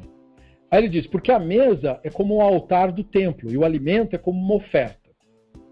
Até aí tudo bem. Só que ele conclui o parágrafo dizendo assim: e há uma proteção contra demônio também. Isso é um comentário do Shulchan Aruch. Entendeu? Bom, o Talmud, escrito séculos antes do Ari, discute sobre a saúde e demonstração de hospitalidade, como razões para usar sal. É uma questão de hospitalidade. Se você cozinha mal, bota sal no seu negócio para o seu convidado não sofrer de comer na sua casa. O Ramá escreve depois do Ari e dá início a um novo rito, dizendo que tinha relação com o templo e com proteção de demônio. Mas qual foi o motivo do Ari para instituir a prática de comer pão com sal. Sperber fala brevemente sobre isso. O propósito desse capítulo, então, é prover uma explicação mais completa da visão do Ari, refletindo na a sua visão mística das coisas, para você entender como o judaísmo se encontra hoje. Que ele é vendido, o judaísmo hoje, como se fosse uma coisa super inteligente e descolada. E não é verdade. O judaísmo hoje é repleto, repleto de estupidez. Assim, ó, saindo pelo ladrão. Não é só o cristianismo, que é obviamente cheio de crenças tolas, e a pessoa aponta o dedo para o cristão e diz, ai que crenças idiotas, ou diz o outro. Não, a nossa religião, a nossa, é cheia de estupidez. E você vai ver um, um, um, a raiz do, disso tudo aqui. Então, os questionamentos que esse capítulo responde são: qual era o entendimento do Ari em relação a Deus é, com ele e com as pessoas? Havia diferença entre como o Ramá e o Ari usavam o sal nas refeições? Como cada um explicava como se devia colocar o pão no sal? E faz qualquer sentido, né? Ou seja, seria razoável seguir tal costume. Bom, aí começa com o Ari e a ideia da Sefirot e da mágica. O Ari, ele vivia em Safed, em Israel, durante o século XVI. Ele desenvolveu lá uma visão mística da divindade e, portanto, da realidade como um todo. Né? E, e, ele convenceu muita gente dessa ideia dele aí. É por causa dele, principalmente, que o misticismo foi introduzido nas práticas rituais judaicas que antes dele não eram assim. Dois de seus conceitos místicos são relevantes para a nossa reflexão. Ele tem muitos, mas dois são para que a gente entenda esse costume que a gente está discutindo. Primeiro, a crença dele na existência da Sefirot, e a crença dele na eficácia da mágica. Isso deve ficar muito claro. Acreditar em Kabbalah e misticismo é literalmente acreditar em mágica. Não é outra coisa. Acreditar no sobrenatural é acreditar em mágica. É? Então é isso que é misticismo. Não tem nada de quântico nisso. É uma crença em mágica, crença do período medieval. Aí já não é período medieval, que é século XVI, o período medieval vai até o século XV, né? Mas é um período logo posterior. O Ari estava convencido de que a divindade seria um ser composto de dez partes especificamente. Então ele só difere um pouquinho do cristianismo, que diz que é, Deus é dividido em três, para ele Deus é dividido em dez. E essas dez partes do Deus ele chama de Sefirot. Entenda que Sefirot é isso. Porque vão vir com papo de quântico, de luzes, e de que as Sefirot são as emanações. A Kabbalah diz que as Sefirot são pedaços do Deus. Deus, para eles, tem um corpo dividido em dez partes. Tanto que os cabalistas originais rezavam para as Sefirot. E os cabalistas atuais não fazem isso porque dá muito na cara. Porque é tipo rezar pro pai, pro filho e pro espírito, entendeu? Dá muito na cara. Então, porque tem essa questão toda do assédio, então aí eles fingem que não. Não, a gente não acredita nisso, não. Porque pega mal, mas isso tá na crença original. Né? Mas é que é feio um cara adulto e barbado falando uma coisa dessa. É meio que ridículo, porque diz que é judeu, diz que é contra idolatria, meio que contradiz, né? Então, por isso que eles não a, a, abertamente é, tratam assim. É a desonestidade intelectual clássica do misticismo. Mas é isso que eles acreditam. Eles acreditam que Deus é dividido em dez partes. Então, brevemente falando, o Drazen diz, ele acreditava que essas dez sefirotes, que são pedaços do divino, foram separadas uma da outra. O pecado original lá tipo, quebrou um vaso, que é o corpo do divino, e espalhou os pedaços das luzes que são espalhados nas coisas todas aí. E essas, esses pedaços são tipo fantasmas que estão espalhados por toda coisa. Aí a missão do, do racidismo, por exemplo, é juntar esses pedaços. Como que eles acham que juntam? Através dos ritos. Eles acham que eu, quando eu faço uma brahá no vinho, né, eu estou pegando as uvas que foram esmagadas para fazer esse vinho. Dentro dessas uvas tinha um fantasminha, provavelmente algum judeu que cometeu algum pecado no passado e aí virou uva. E daí ele foi esmagado lá na fábrica de vinho, foi fermentado lá dentro do barril e foi transformado no vinho que eu estou tomando agora. Né, o Fábio está comentando aí que ouviu exatamente isso no Rabat. Sim, todos os Hassidutos falam isso. Né? O Rabat é só a versão mais desavergonhada dessa ideia estúpida. Né? Mas aí então tem um monte de fantasma aqui. Aí quando eu faço abrahar, o fantasma psiu, ele é liberado, entendeu? E daí por causa disso é que eu tenho que fazer abrahar. Exatamente, né? Tem judeu, tem, tem, tanto que eles inclusive mandam na religião hoje. Né? Então, assim, é, quando Deus for montado de novo, aí a, a era messiânica acontece, entendeu? Então eles, tão, eles acham que juntando os pedaços do Deus, eles vão trazer a mágica de volta para o mundo. Essa é a ideia deles. Por isso que eles provocam conflito, eles não estão nem aí de provocar guerra, porque eles acham que vai ter uma intervenção mágica que vai resolver os problemas, entendeu? Eles acham que não tem problema, por exemplo, tratar as nações mal, Entende? Por quê? Porque se as nações se voltarem contra Israel, vai vir uma força mágica do céu e vai proteger Israel. É estúpido e perigoso a esse ponto. A este ponto. Porque você é enganado pelo discurso de não, nós aceitamos todo mundo e queremos a paz. Isso não é verdade. Porque a ortodoxia parte do princípio de que se você não for como eles, você não é. Todo judeu eles acham que tem que ser como eles, e o goi eles acham que um dia vai ser escravo deles, voluntariamente. Isso é que a ortodoxia prega em todos os seus livros. Né? Eles pregam que o mundo messiânico é o mundo em que as nações vão ser escravas de Israel, voluntariamente, porque o Deus vai ameaçar as nações de, de jogar fogo na terra deles e não sei do que. É uma ideia completamente nociva, estúpida e falsa. Mas é o que eles defendem. Né? E daí, eles acham, então, é, o Ari convenceu todo mundo dessa ideia, e aí ele falou que nós temos que ajudar o Deus a juntar os seus pedaços. Então por isso que eles falam que nós somos colaboradores na redenção, entendeu? Porque quando você fala só isso, dizendo assim, você é um colaborador na redenção, você fica todo, ai que legal, eu sou um colaborador. Que legal, eu estou participando junto, entendeu? Parece que é uma coisa bonita, mas é uma ideia estúpida. Não tem nada de bonito nisso. Porque simplesmente você está dizendo que o divino é um incompetente, precisa da sua ajuda para completar o serviço. Percebe? Eles têm uma visão do divino porque eles acham que mágica serve para isso. Mágica serve para a gente ajudar o Deus.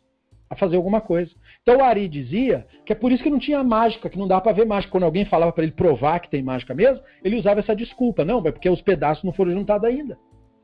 É muito conveniente, entendeu? É como você pegar para um cristão e falar assim: está escrito lá no seu livro que se você acreditar no Jesus, você tem poderes mágicos. Então faz o poder mágico aí para eu ver, já que você acredita. Aí a pessoa diz: Não, mas eu não acredito, eu não tenho fé suficiente. Aí você fala: Então me mostra quem tenha. Leva lá para o seu líder da sua igreja e me diz e fala para ele fazer a mágica. Eu quero ver a mágica. Eu já fiz isso. Eu falo por experiência. Não acontece nada, porque é tudo mentira, loucura da pessoa. E a pessoa inventa desculpas depois. Não, não aconteceu por isso, não aconteceu por aquilo. Não aconteceu porque você duvidou. Ué, mas eu não tenho que acreditar. Quem tem que acreditar é você. Você está dizendo, ele falou que é quem acredita nele. Exatamente, como o Fábio está falando, que falou para um. É, isso eu vi escrito no livro, né? Vocês pegarão em serpentes, ela vai, vocês não morrerão se ela picar vocês. Um monte de gente morre lá na África por causa desse teste aí. Tem lá as igrejas que eles pegam serpente, aí de vez em quando uma se irrita, né? E aí pica o cara, e aí pronto, né? Aí o Deus né, não funcionou. Aí, naquele caso, foi o Deus que quis matar aquele cara. Então Deus é meio assim imprevisível, cuidado com ele, né? É, mas isso tudo é loucura. Mesma coisa o Ari. Mesma coisa o Ari. Mesma coisa o misticismo. Não despreze né, o olhar do cristianismo e diga, ah, e o misticismo deles, não sei do que. O nosso misticismo é tão ridículo quanto. Não é melhor. É pior, eu diria, porque nós temos a obrigação de saber melhor. Mas judeus caem nesse tipo de conversa com um grau de estupidez que é indigno da pessoa. Porque é uma pessoa para tudo mais competente. Mas chega no ponto mais importante, que é a espiritualidade, é uma beba completa. Acredita em coisas que você fala assim, mas não é possível. Fez faculdade o cidadão. Sabe? Não é alguém ignorante. Por quê? Porque o misticismo mexe com o ego é por isso que ele cativa gente formada, porque a pessoa se acha melhor que os outros, e é isso que ela quer. É isso que o ego deseja. O ego deseja ter a verdade, ter razão. E ele não entende que a realidade está na a verdade está na realidade. Ele acha que a verdade está na ideologia, e daí o problema. Então, apesar dele reconhecer que seria impossível aos seres humanos afetar os corpos celestiais diretamente, porque o cara, por exemplo, que acredita em astrologia, o misticismo prega astrologia, né? Aí o cara fala, ah, as estrelas influenciam as pessoas. Aí você fala, mas o contrário é verdadeiro? A pessoa influencia a estrela, porque se vem energia de lá para cá, não pode vir energia de cá para lá. Eu não posso, com o poder da minha mente, mover a lua, que está mais perto. Aí o cara vai me dizer, não. Ué, mas se eu não posso fazer isso, então por que a lua pode fazer alguma coisa comigo?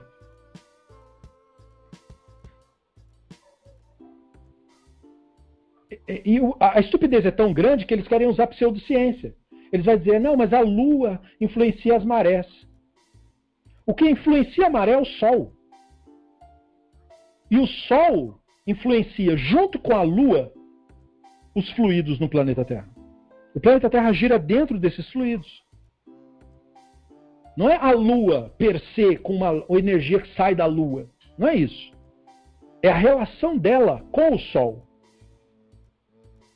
Durante todo o período da Idade Média, quando uma pessoa tinha problemas mentais, a pessoa era chamada de lunática, porque eles achavam que a lua estava afetando os líquidos dentro da cabeça da pessoa. Por isso a pessoa tem esse nome, lunática. Mas se a pessoa tivesse, na Idade Média, conhecimento científico de fato, ele não ia chamar a pessoa de lunática, ele ia chamar a pessoa de solática. Porque quem influencia tudo nesse planeta é o Sol, não é a Lua. A Lua tem parte da influência, parte por causa do Sol. Porque como ela está presa na nossa órbita, ela é afetada pelo planeta, pela órbita do planeta, mas ela é muito mais afetada pelo Sol, porque o planeta é a Lua, são afetados pelo Sol, como todos os nove planetas do sistema. Tudo aqui é afetado pelo Sol. Então não tem nada que a Lua faça independente de nada. Tudo depende do Sol. Então a força gravitacional solar é o que afeta as marés. O Sol afeta a Terra e o Sol afeta a Lua. A lua não brilha porque ela tem luz, ela brilha por causa do sol que emana sobre ela. Então veja, o, a astrologia surgiu numa época da humanidade em que eles não sabiam porcaria nenhuma de como o universo realmente funciona. Eles nem sabem quantas constelações tinham. Por isso que eles disseram que tinha 12. E são, na verdade, 88. Cadê os outros signos? Porque eles dizem que só tem 12. porque eles eram ignorantes. Então toda a magia construída atrás disso é um absurdo inaceitável para um ser humano inteligente hoje. Não se deve fazer confusão sobre isso. Ninguém é de signo nenhum. Como o Talmud concluiu há milhares de anos atrás, porque o Talmud é o livro que declarou, e eles não tinham nenhuma obrigação de declarar isso. Toda a crença em, em, astrologia no período do Talmud é totalmente justificada, século III da Era Comum, o que, que você queria? E mesmo assim o Talmud diz, En Mazal Israel, Israel não tem signo. Mesmo assim os rabinos disseram isso. O signo de Israel é o Hashem. Ou seja, o que determina o que acontece com Israel é o Hashem. Isso é um símbolo, mas serve para a humanidade toda. Não há signo, você não tem signo nenhum. Então, se você não tem signo, é porque não tem mágica. Então, se seres humanos não afetam corpos celestiais, obviamente os corpos celestiais não afetam seres humanos. Os que acham que isso acontece, acreditam que isso acontece por mágica. Isso chama mágica simpática. Mágica simpática era uma prática mágica que de fato existiu e ainda existe, que é a mágica feita por meio de imitação ou correspondência. Ou seja, uma pessoa faz um rito imitando alguma coisa para que aquela coisa aconteça, aquilo que ela está imitando ou encenando. É mais ou menos o que acontece na Umbanda e no Candomblé. A pessoa é, é, se autossugere incorporada com a entidade, fica imitando, por exemplo, giros, para dizer que a entidade é da, do furacão, ou do tufão, ou, da, ou de qualquer outra coisa que seja. Entende? E aí a pessoa vai é, encenando aquilo. E aí, como tudo que você encenar o cérebro sente, é só você perguntar para qualquer ator bom, não é? é naquele momento que você está atuando na cena de medo, você sente medo? A pessoa fala, sinto. Porque eu estou realmente com a minha mente, eu criei na minha mente ali que eu estou naquela cena, como falamos outro dia sobre a Sigourney Weaver, né, naquela cena do Alien. Ela realmente chorou, ela realmente estava com medo. E aí você fala, mas você, você, foi muito convincente, você fingiu. Não, eu não fingi, eu estava mesmo sentindo aquilo. Porque eu, eu, naquele momento eu me fechei na minha cabeça e falei, estou numa nave com alienígena assassino. É assim que a cena fica boa. Você, você se convence que o nosso cérebro ele não sabe distinguir realidade de ficção. Então ele pode aceitar qualquer sugestão que você der. Se você se convencer que tem um fantasma dentro de você, você vai fazendo isso, vai fazendo rituais e vai se autoconvencendo disso, você começa a atuar isso. Isso não é nada demais, isso é você agindo com loucura. Então o Drazen citou o exemplo de mágica simpática no rito da dança da chuva que os indígenas fazem. Porque o que quer dizer esse rito? O cara faz uma dancinha pulando como se ele fosse gotículas de chuva caindo sobre a terra. Né? Então ele vai fazendo a dancinha, batendo o pé como uma gotícula quando bate no chão e faz uma poeirinha. E aí ele começa a pensar em chuva. Entendeu? E ele vai imaginando que está chovendo já. E ele vai fazendo a dancinha. E isso leva ele a crer que aquela dancinha faria a chuva acontecer. Então isso é uma coisa muito antiga, mágica simpática. Você pega ritos de povos antigos, povos que são primitivos, e no caso primitivo quero dizer incapaz de distinguir realidade de ficção, né, como nossos antepassados eram primitivos, né? Então, é, eles não sabiam, eles não sabem como a realidade funciona. Então o cara fazia um rito imitando alguma coisa que ele queria que acontecesse, entendeu? Lembram aqui no Brasil teve um cara, isso aí é para quem já tem uma certa idade um cara que dizia que tinha o poder do Ra. Aí ele fazia assim, Ra! Como se fosse uma energia saindo da mão dele. E ele dizia, mentia para as pessoas dizendo que fazia ovo é, é, nascer só com o poder do Ra. É, e um monte de artista caiu nessa conversa furada porque não tem é, referência pior para você usar como o cara do Ra, entendeu? E, e, o cara, e essas mitologias, assim, aqui no Brasil tem muito disso daí. Tem muito dessa loucura, gente. E assim, gente assim que se diz importante, que se tem dinheiro, são os primeiros, são os mais estúpidos para cair nesse papo furado. E aí desmascararam o cara, o Fábio lembra, exatamente. Desmascararam o cara, porque é claro que é charlatanismo, assim como gente que diz que fala com morto. Charlatanismo. Usava flash, isso mesmo, esse cara mesmo. Você lembra do cara? Pois é, gente. O, o, o cabalista, o místico, faz a mesma coisa. Entendam que é tudo mentira. Esse papo dos rabinos que tem poderes, que diz que curam, que diz que é, faz mulher ficar grávida. É, isso, é, isso é loucura. Isso é completamente insanidade. Nada disso existe. Né? Nada disso existe. Então veja só, é, o Ari acreditava que os judeus deviam ter comportamentos mágicos, como se estivesse imitando o Deus que ele imaginava que existia. Porque o Deus que ele imaginava que existia não existe. Não existe nenhum Deus com corpo e dez partes, nada disso. Então, é, muitas práticas ditas judaicas, eu digo ditas judaicas, porque muita gente confunde o que é judaico hoje em dia, porque dizem que judaico é o que o judeu faz. Mas se for isso, então o catolicismo é judaico, porque tem um monte de judeu católico. Umbanda é judaico, porque tem um monte de judeu na Umbanda. Eu mesmo conheço vários. Tá? É... Hinduísmo é judaico, porque tem um monte de judeu no hinduísmo. Budismo, então, nem se fala. A monja Cohen, que é aquela fofa daquela monja do budismo, ela é judia. Então, é, é, é judaico o budismo, entendeu? É, e assim você vai indo para tudo que você quiser. Não é verdade que uma coisa que tem o dedo de judeu, aquilo é judaico. O racidismo é uma deturpação do judaísmo.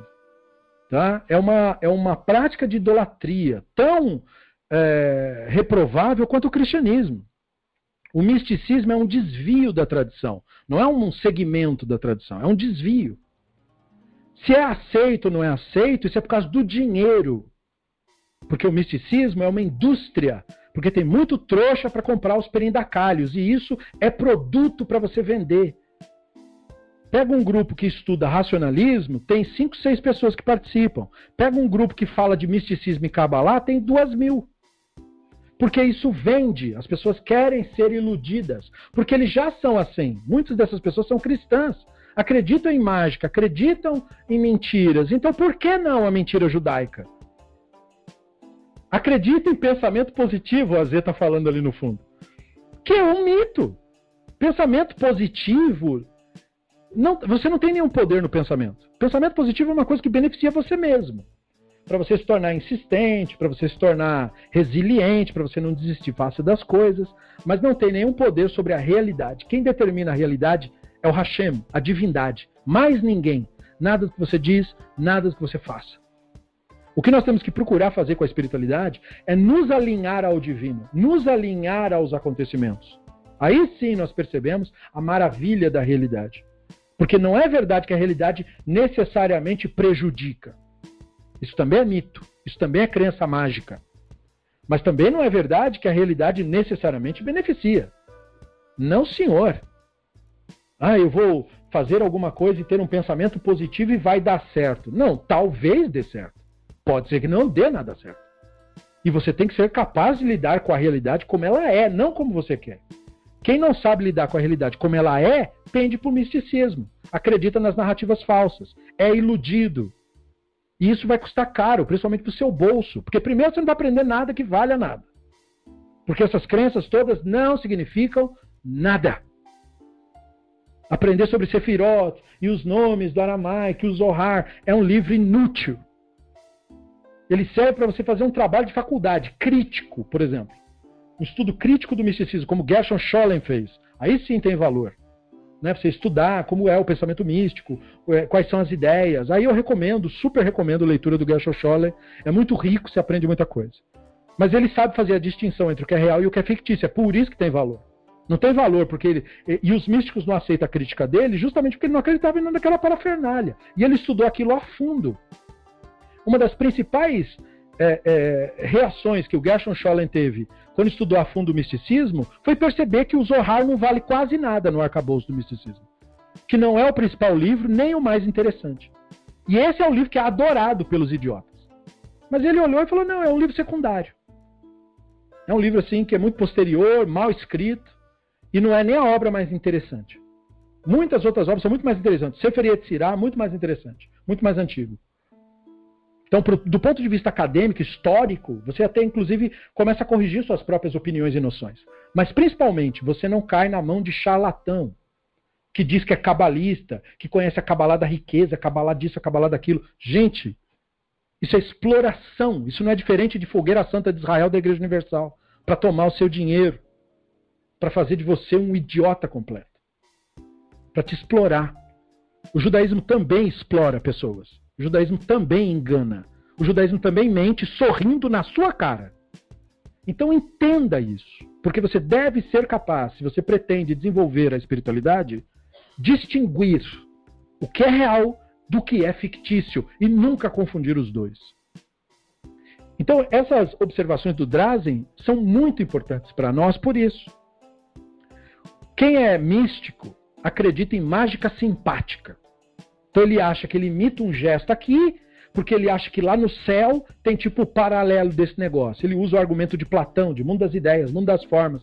Enfim, as loucuras que pessoas no mundo já disseram. Então o cara acha que só porque foi Platão que disse, ah, é uma coisa muito antiga. Pois é, mas é idiota. Não existe nada daquilo. O próprio discípulo do Platão refutou ele.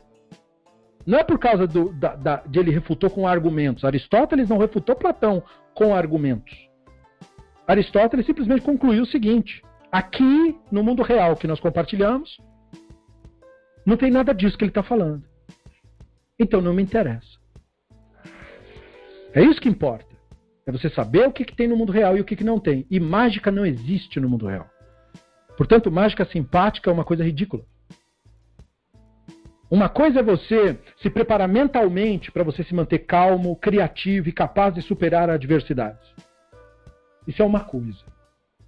Mas você achar que os seus pensamentos ou gestos que você faz com a mão têm poderes de fazer alguma coisa no mundo, isso é você beirando a loucura.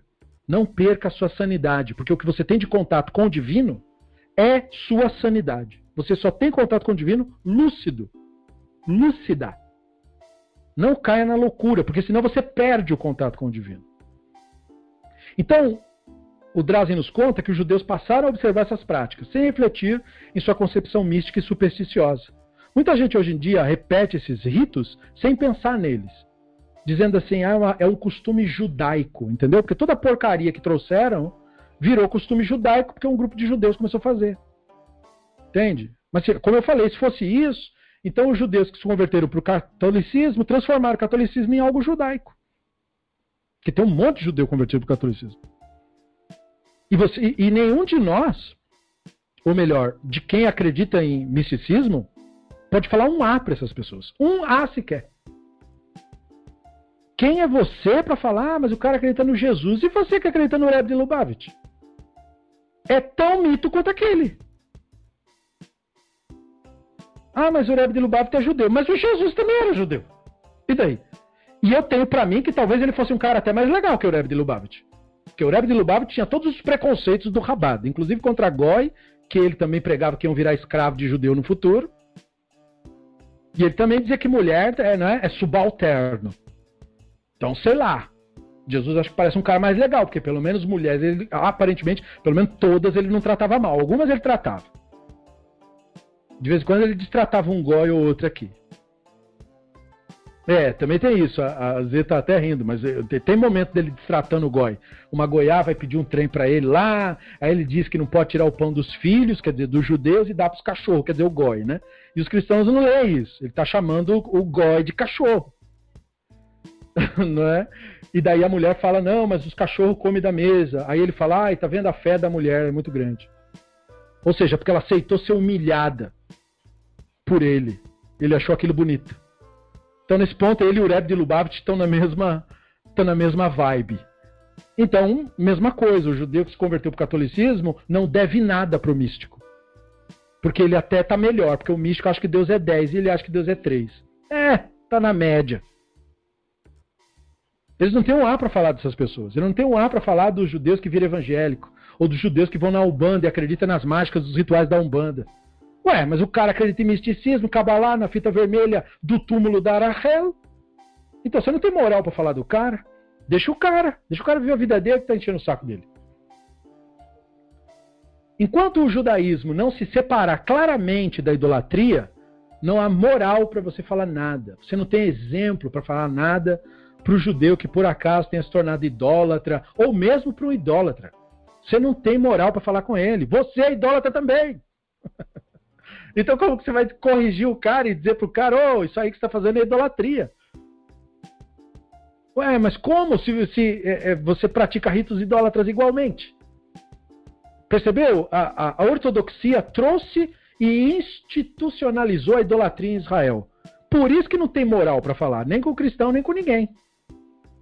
Não convence.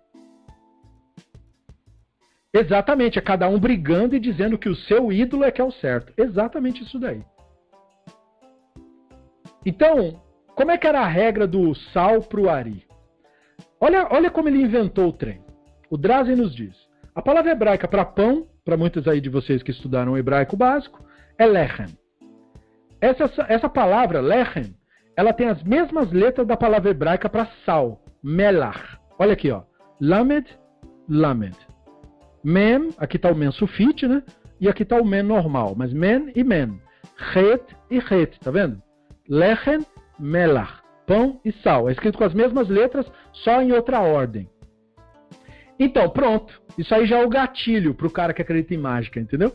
O Ari olhou isso daí e falou que tem uma relação da mágica simpática. Um representa uma, alguma coisa que está lá no céu, que ele não sabe o que, que é, porque ele nunca foi lá para ver, e não tem céu nenhum, não é? E a outra coisa representa aqui a terra. Entendeu como é que é? Então o Lehen, como ele está na ordem certa, ele representa uma coisa celestial, está na ordem certa. E o Melar, como está na ordem errada, aspas aí, porque não está igual ao Lehen, então representa alguma força na terra. Aí ele imaginou que essas seis letras aí seriam seis da Sefirote. E ele achar, veja, super aleatório. Começa a pegar um monte de palavra hebraica e fazer correspondência de letra. Você não acaba mais, entendeu? Mas ele tirou, né, dele essa ideia. E aí ele começou a dizer que é, tinha três superiores e três inferiores. E daí ele, ele combina as letras pão e sal. Por isso que você põe o pão no sal, para você fazer uma imitação simpática, certo, do rito de você juntar as coisas celestiais com as coisas terrenas. Mesma coisa a ideia da mágica da alquimia, que tem as forças, tal como é em cima, é embaixo, entendeu? Tal como no céu, na terra. O cristianismo também fala isso, né? Como no céu será na terra. Aquele papo furado de que a pessoa acha o quê? Que é, tem o céu. Já começa por aí o erro, né?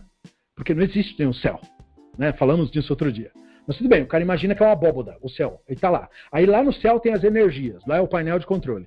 E aí tem aqui embaixo. Então aí você faz mágica aqui embaixo e essa mágica tem que corresponder com uma mágica que tem lá em cima. Né? É, você vê um pouco desse mito bem legal, mas aí é legal, porque é ficção, então é legal. Né? No mito do, do Witcher, do bruxo, a história do bruxo, Geralt de Rivia, é, como é que a magia veio para o mundo na história do, do Geralt de Rivia? Foi o evento da conjunção das esferas. Então, lá no mundo do bruxo, é exatamente como eles acreditavam no, na Idade Média. É um planeta Terra dentro de uma abóboda, que está dentro de outra, que dentro de outra, igual uma cebola. E aí, essa cebola, ela, tem, ela é toda marcada com números mágicos. E aí, quando há a conjunção das esferas, ou seja, elas alinham, né? Que nem eles falam, alinhamento dos planetas. Você já viu isso em música, poesia, filme, tudo isso. Aí tem um alinhamento dos planetas, aí vem um raio, a energia para onde está apontado, por quê? Porque eles achavam que a Terra era o centro do universo, então é só nesse sentido, né? Que você consegue fazer um alinhamento desse. e aí, é, e também supor que aqui é o ponto final do alinhamento, porque para isso você tem que dizer que a Terra é que é o centro do universo. Ó, loucura, né? Então eles acharam, na, na visão do, do, bruxo, aí quando tem o alinhamento das esferas, aí desce, abre um portal. Aí no que abre esse portal, os seres mágicos, que são seres de uma outra dimensão, vieram para a Terra. Foi assim que a magia veio para a Terra. Segundo eles, foram os elfos que fizeram os ritos para trazer a magia para a Terra. Porque os elfos usam magia para construir as coisas dele lá. Construir as roupas, cidades, tudo eles fazem com magia. E aí eles trouxeram a Terra para o mundo. O problema é que vieram os monstros, e aí começaram a predar os homens, e aí os homens começaram a se revoltar contra os elfos que trouxeram essa desgraça. E aí começou a guerra dos elfos contra os homens. E aí os homens começaram a perseguir os elfos, perseguir os anões, perseguir tudo que era mágico. E aí deu uma merda completa. E aí alguns homens começaram a caçar uh, seres mágicos. E esses homens são os bruxos.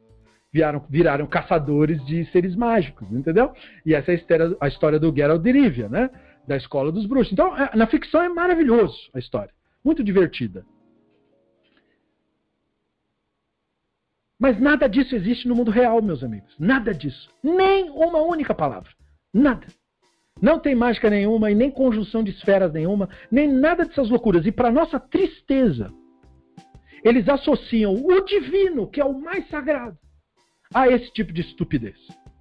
Seria como transformar o livro do bruxo numa Bíblia para você fazer um culto. Imagina a loucura disso.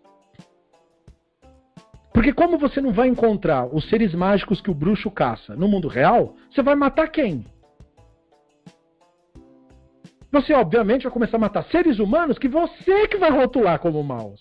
Você que vai rotular como demônios, exatamente como a Igreja Católica fez. A Igreja Católica tem uma guerra contra demônios, mas demônios não existem. Então quem que ela mata? Ela mata todo mundo que ela não gosta.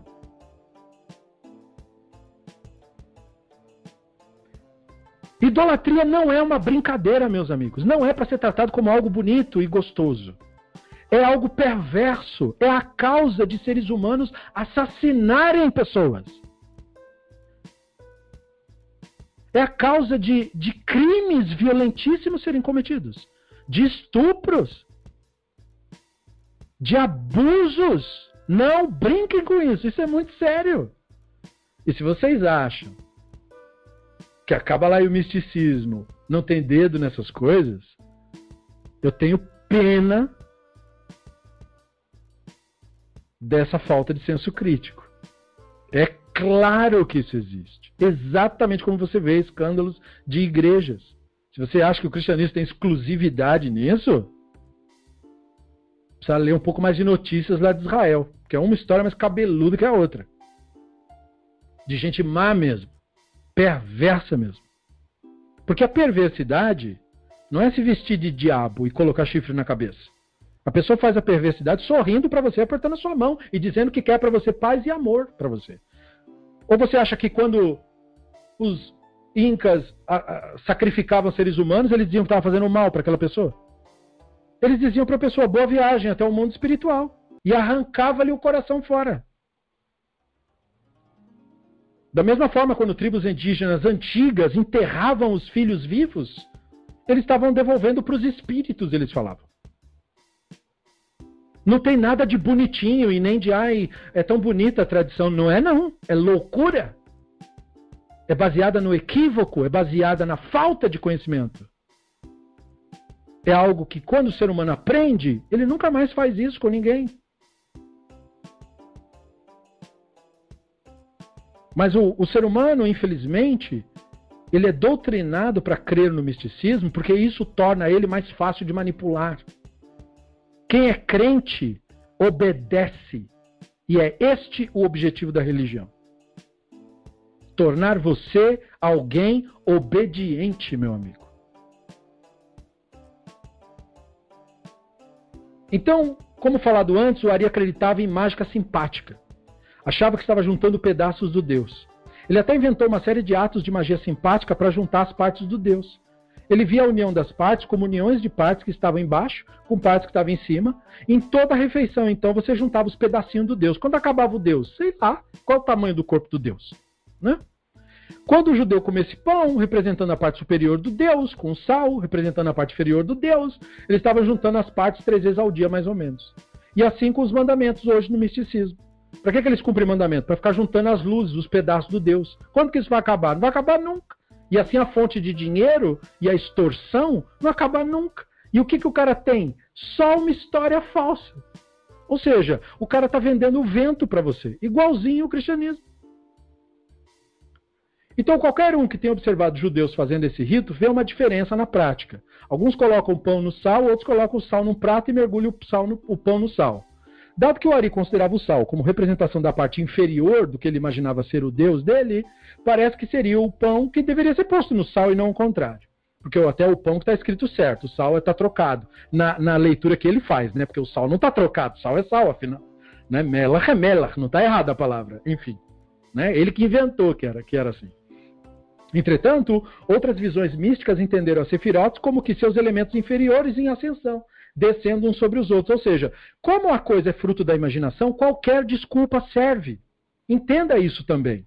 Ah, não, mas sabe o que, que é? É que você não entende que a energia de não sei das quantas, da luz de não sei do que, da cor de não sei da onde. Cara, se ele está inventando isso, ele pode inventar o que ele quiser. Ele pode dizer que não, não é o pão que representa a flor de cima. O pão representa a luz de baixo. E o sal representa a luz da esfera da 45 graus ao horizonte. E, e a, entendeu? Eu posso inventar o que eu quiser, é tudo mentira mesmo. Poxa vida.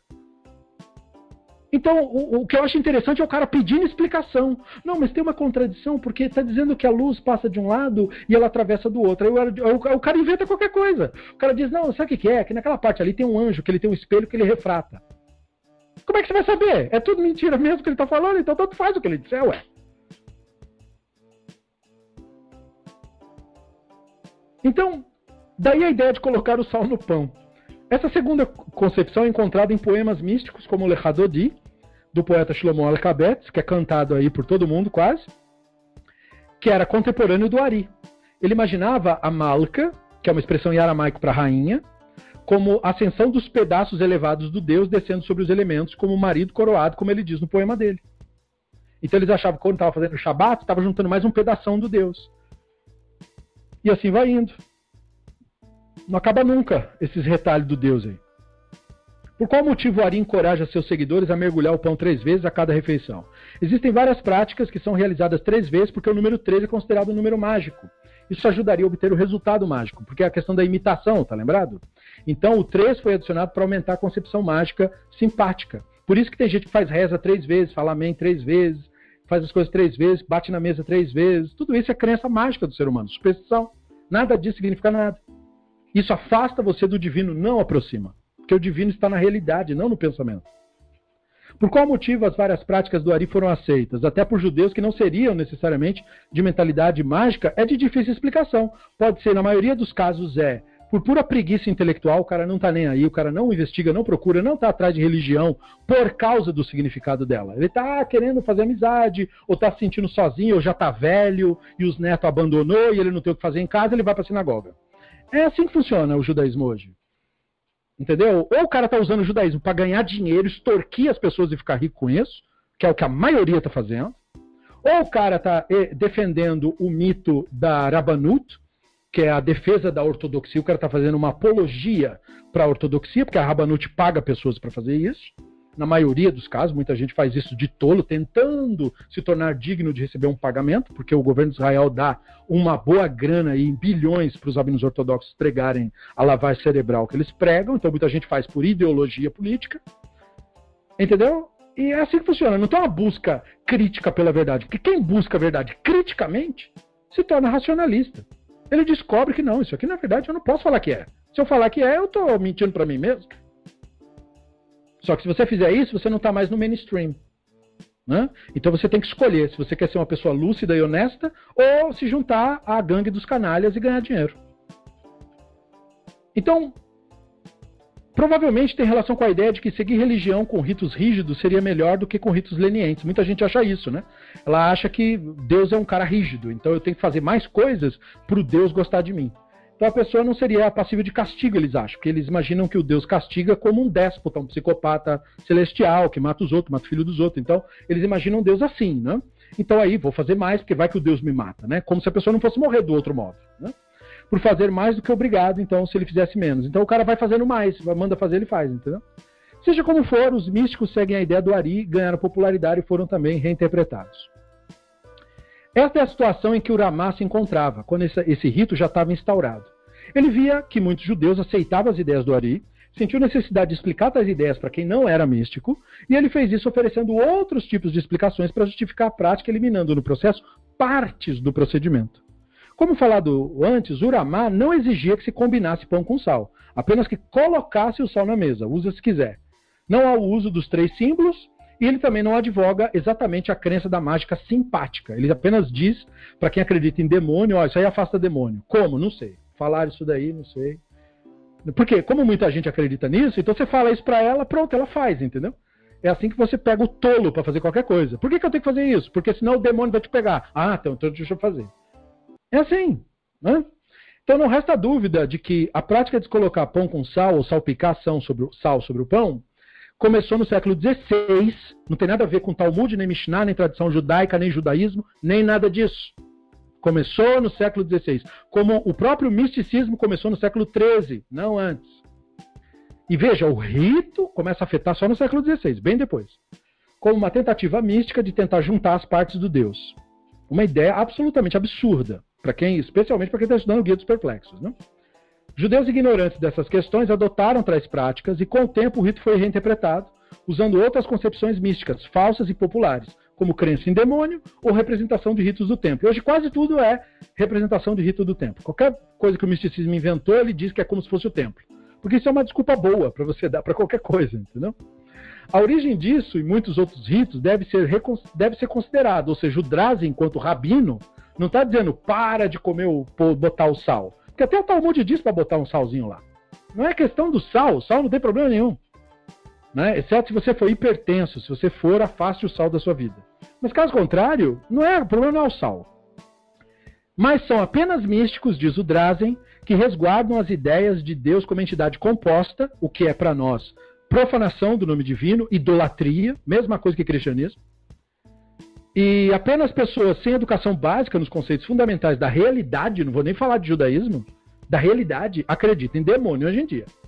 Né? Então, quer dizer, a pessoa perdeu completamente a noção da realidade. O Ramá, como muitos outros depois dele, não se opuseram ao que o povo está acostumado, porque eles não queriam arrumar briga como o Rambana arrumou, entendeu? Mas desenvolveram novos hábitos ou novos olhares dentro daquela época, para criar com aquilo outras conexões, lembrando que os ritos podem e devem ser ressignificados quando melhores conhecimentos são adquiridos.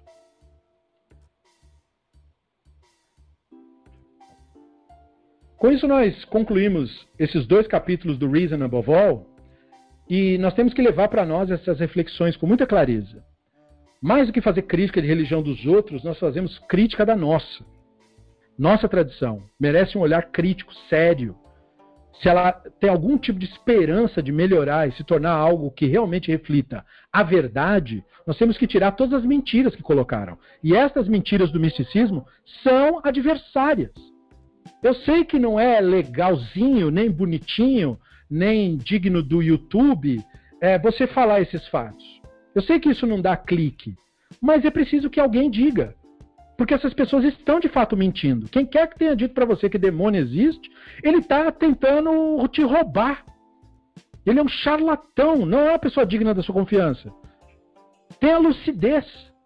Não acredite em estupidez, não acredite em mágica, porque isso não existe.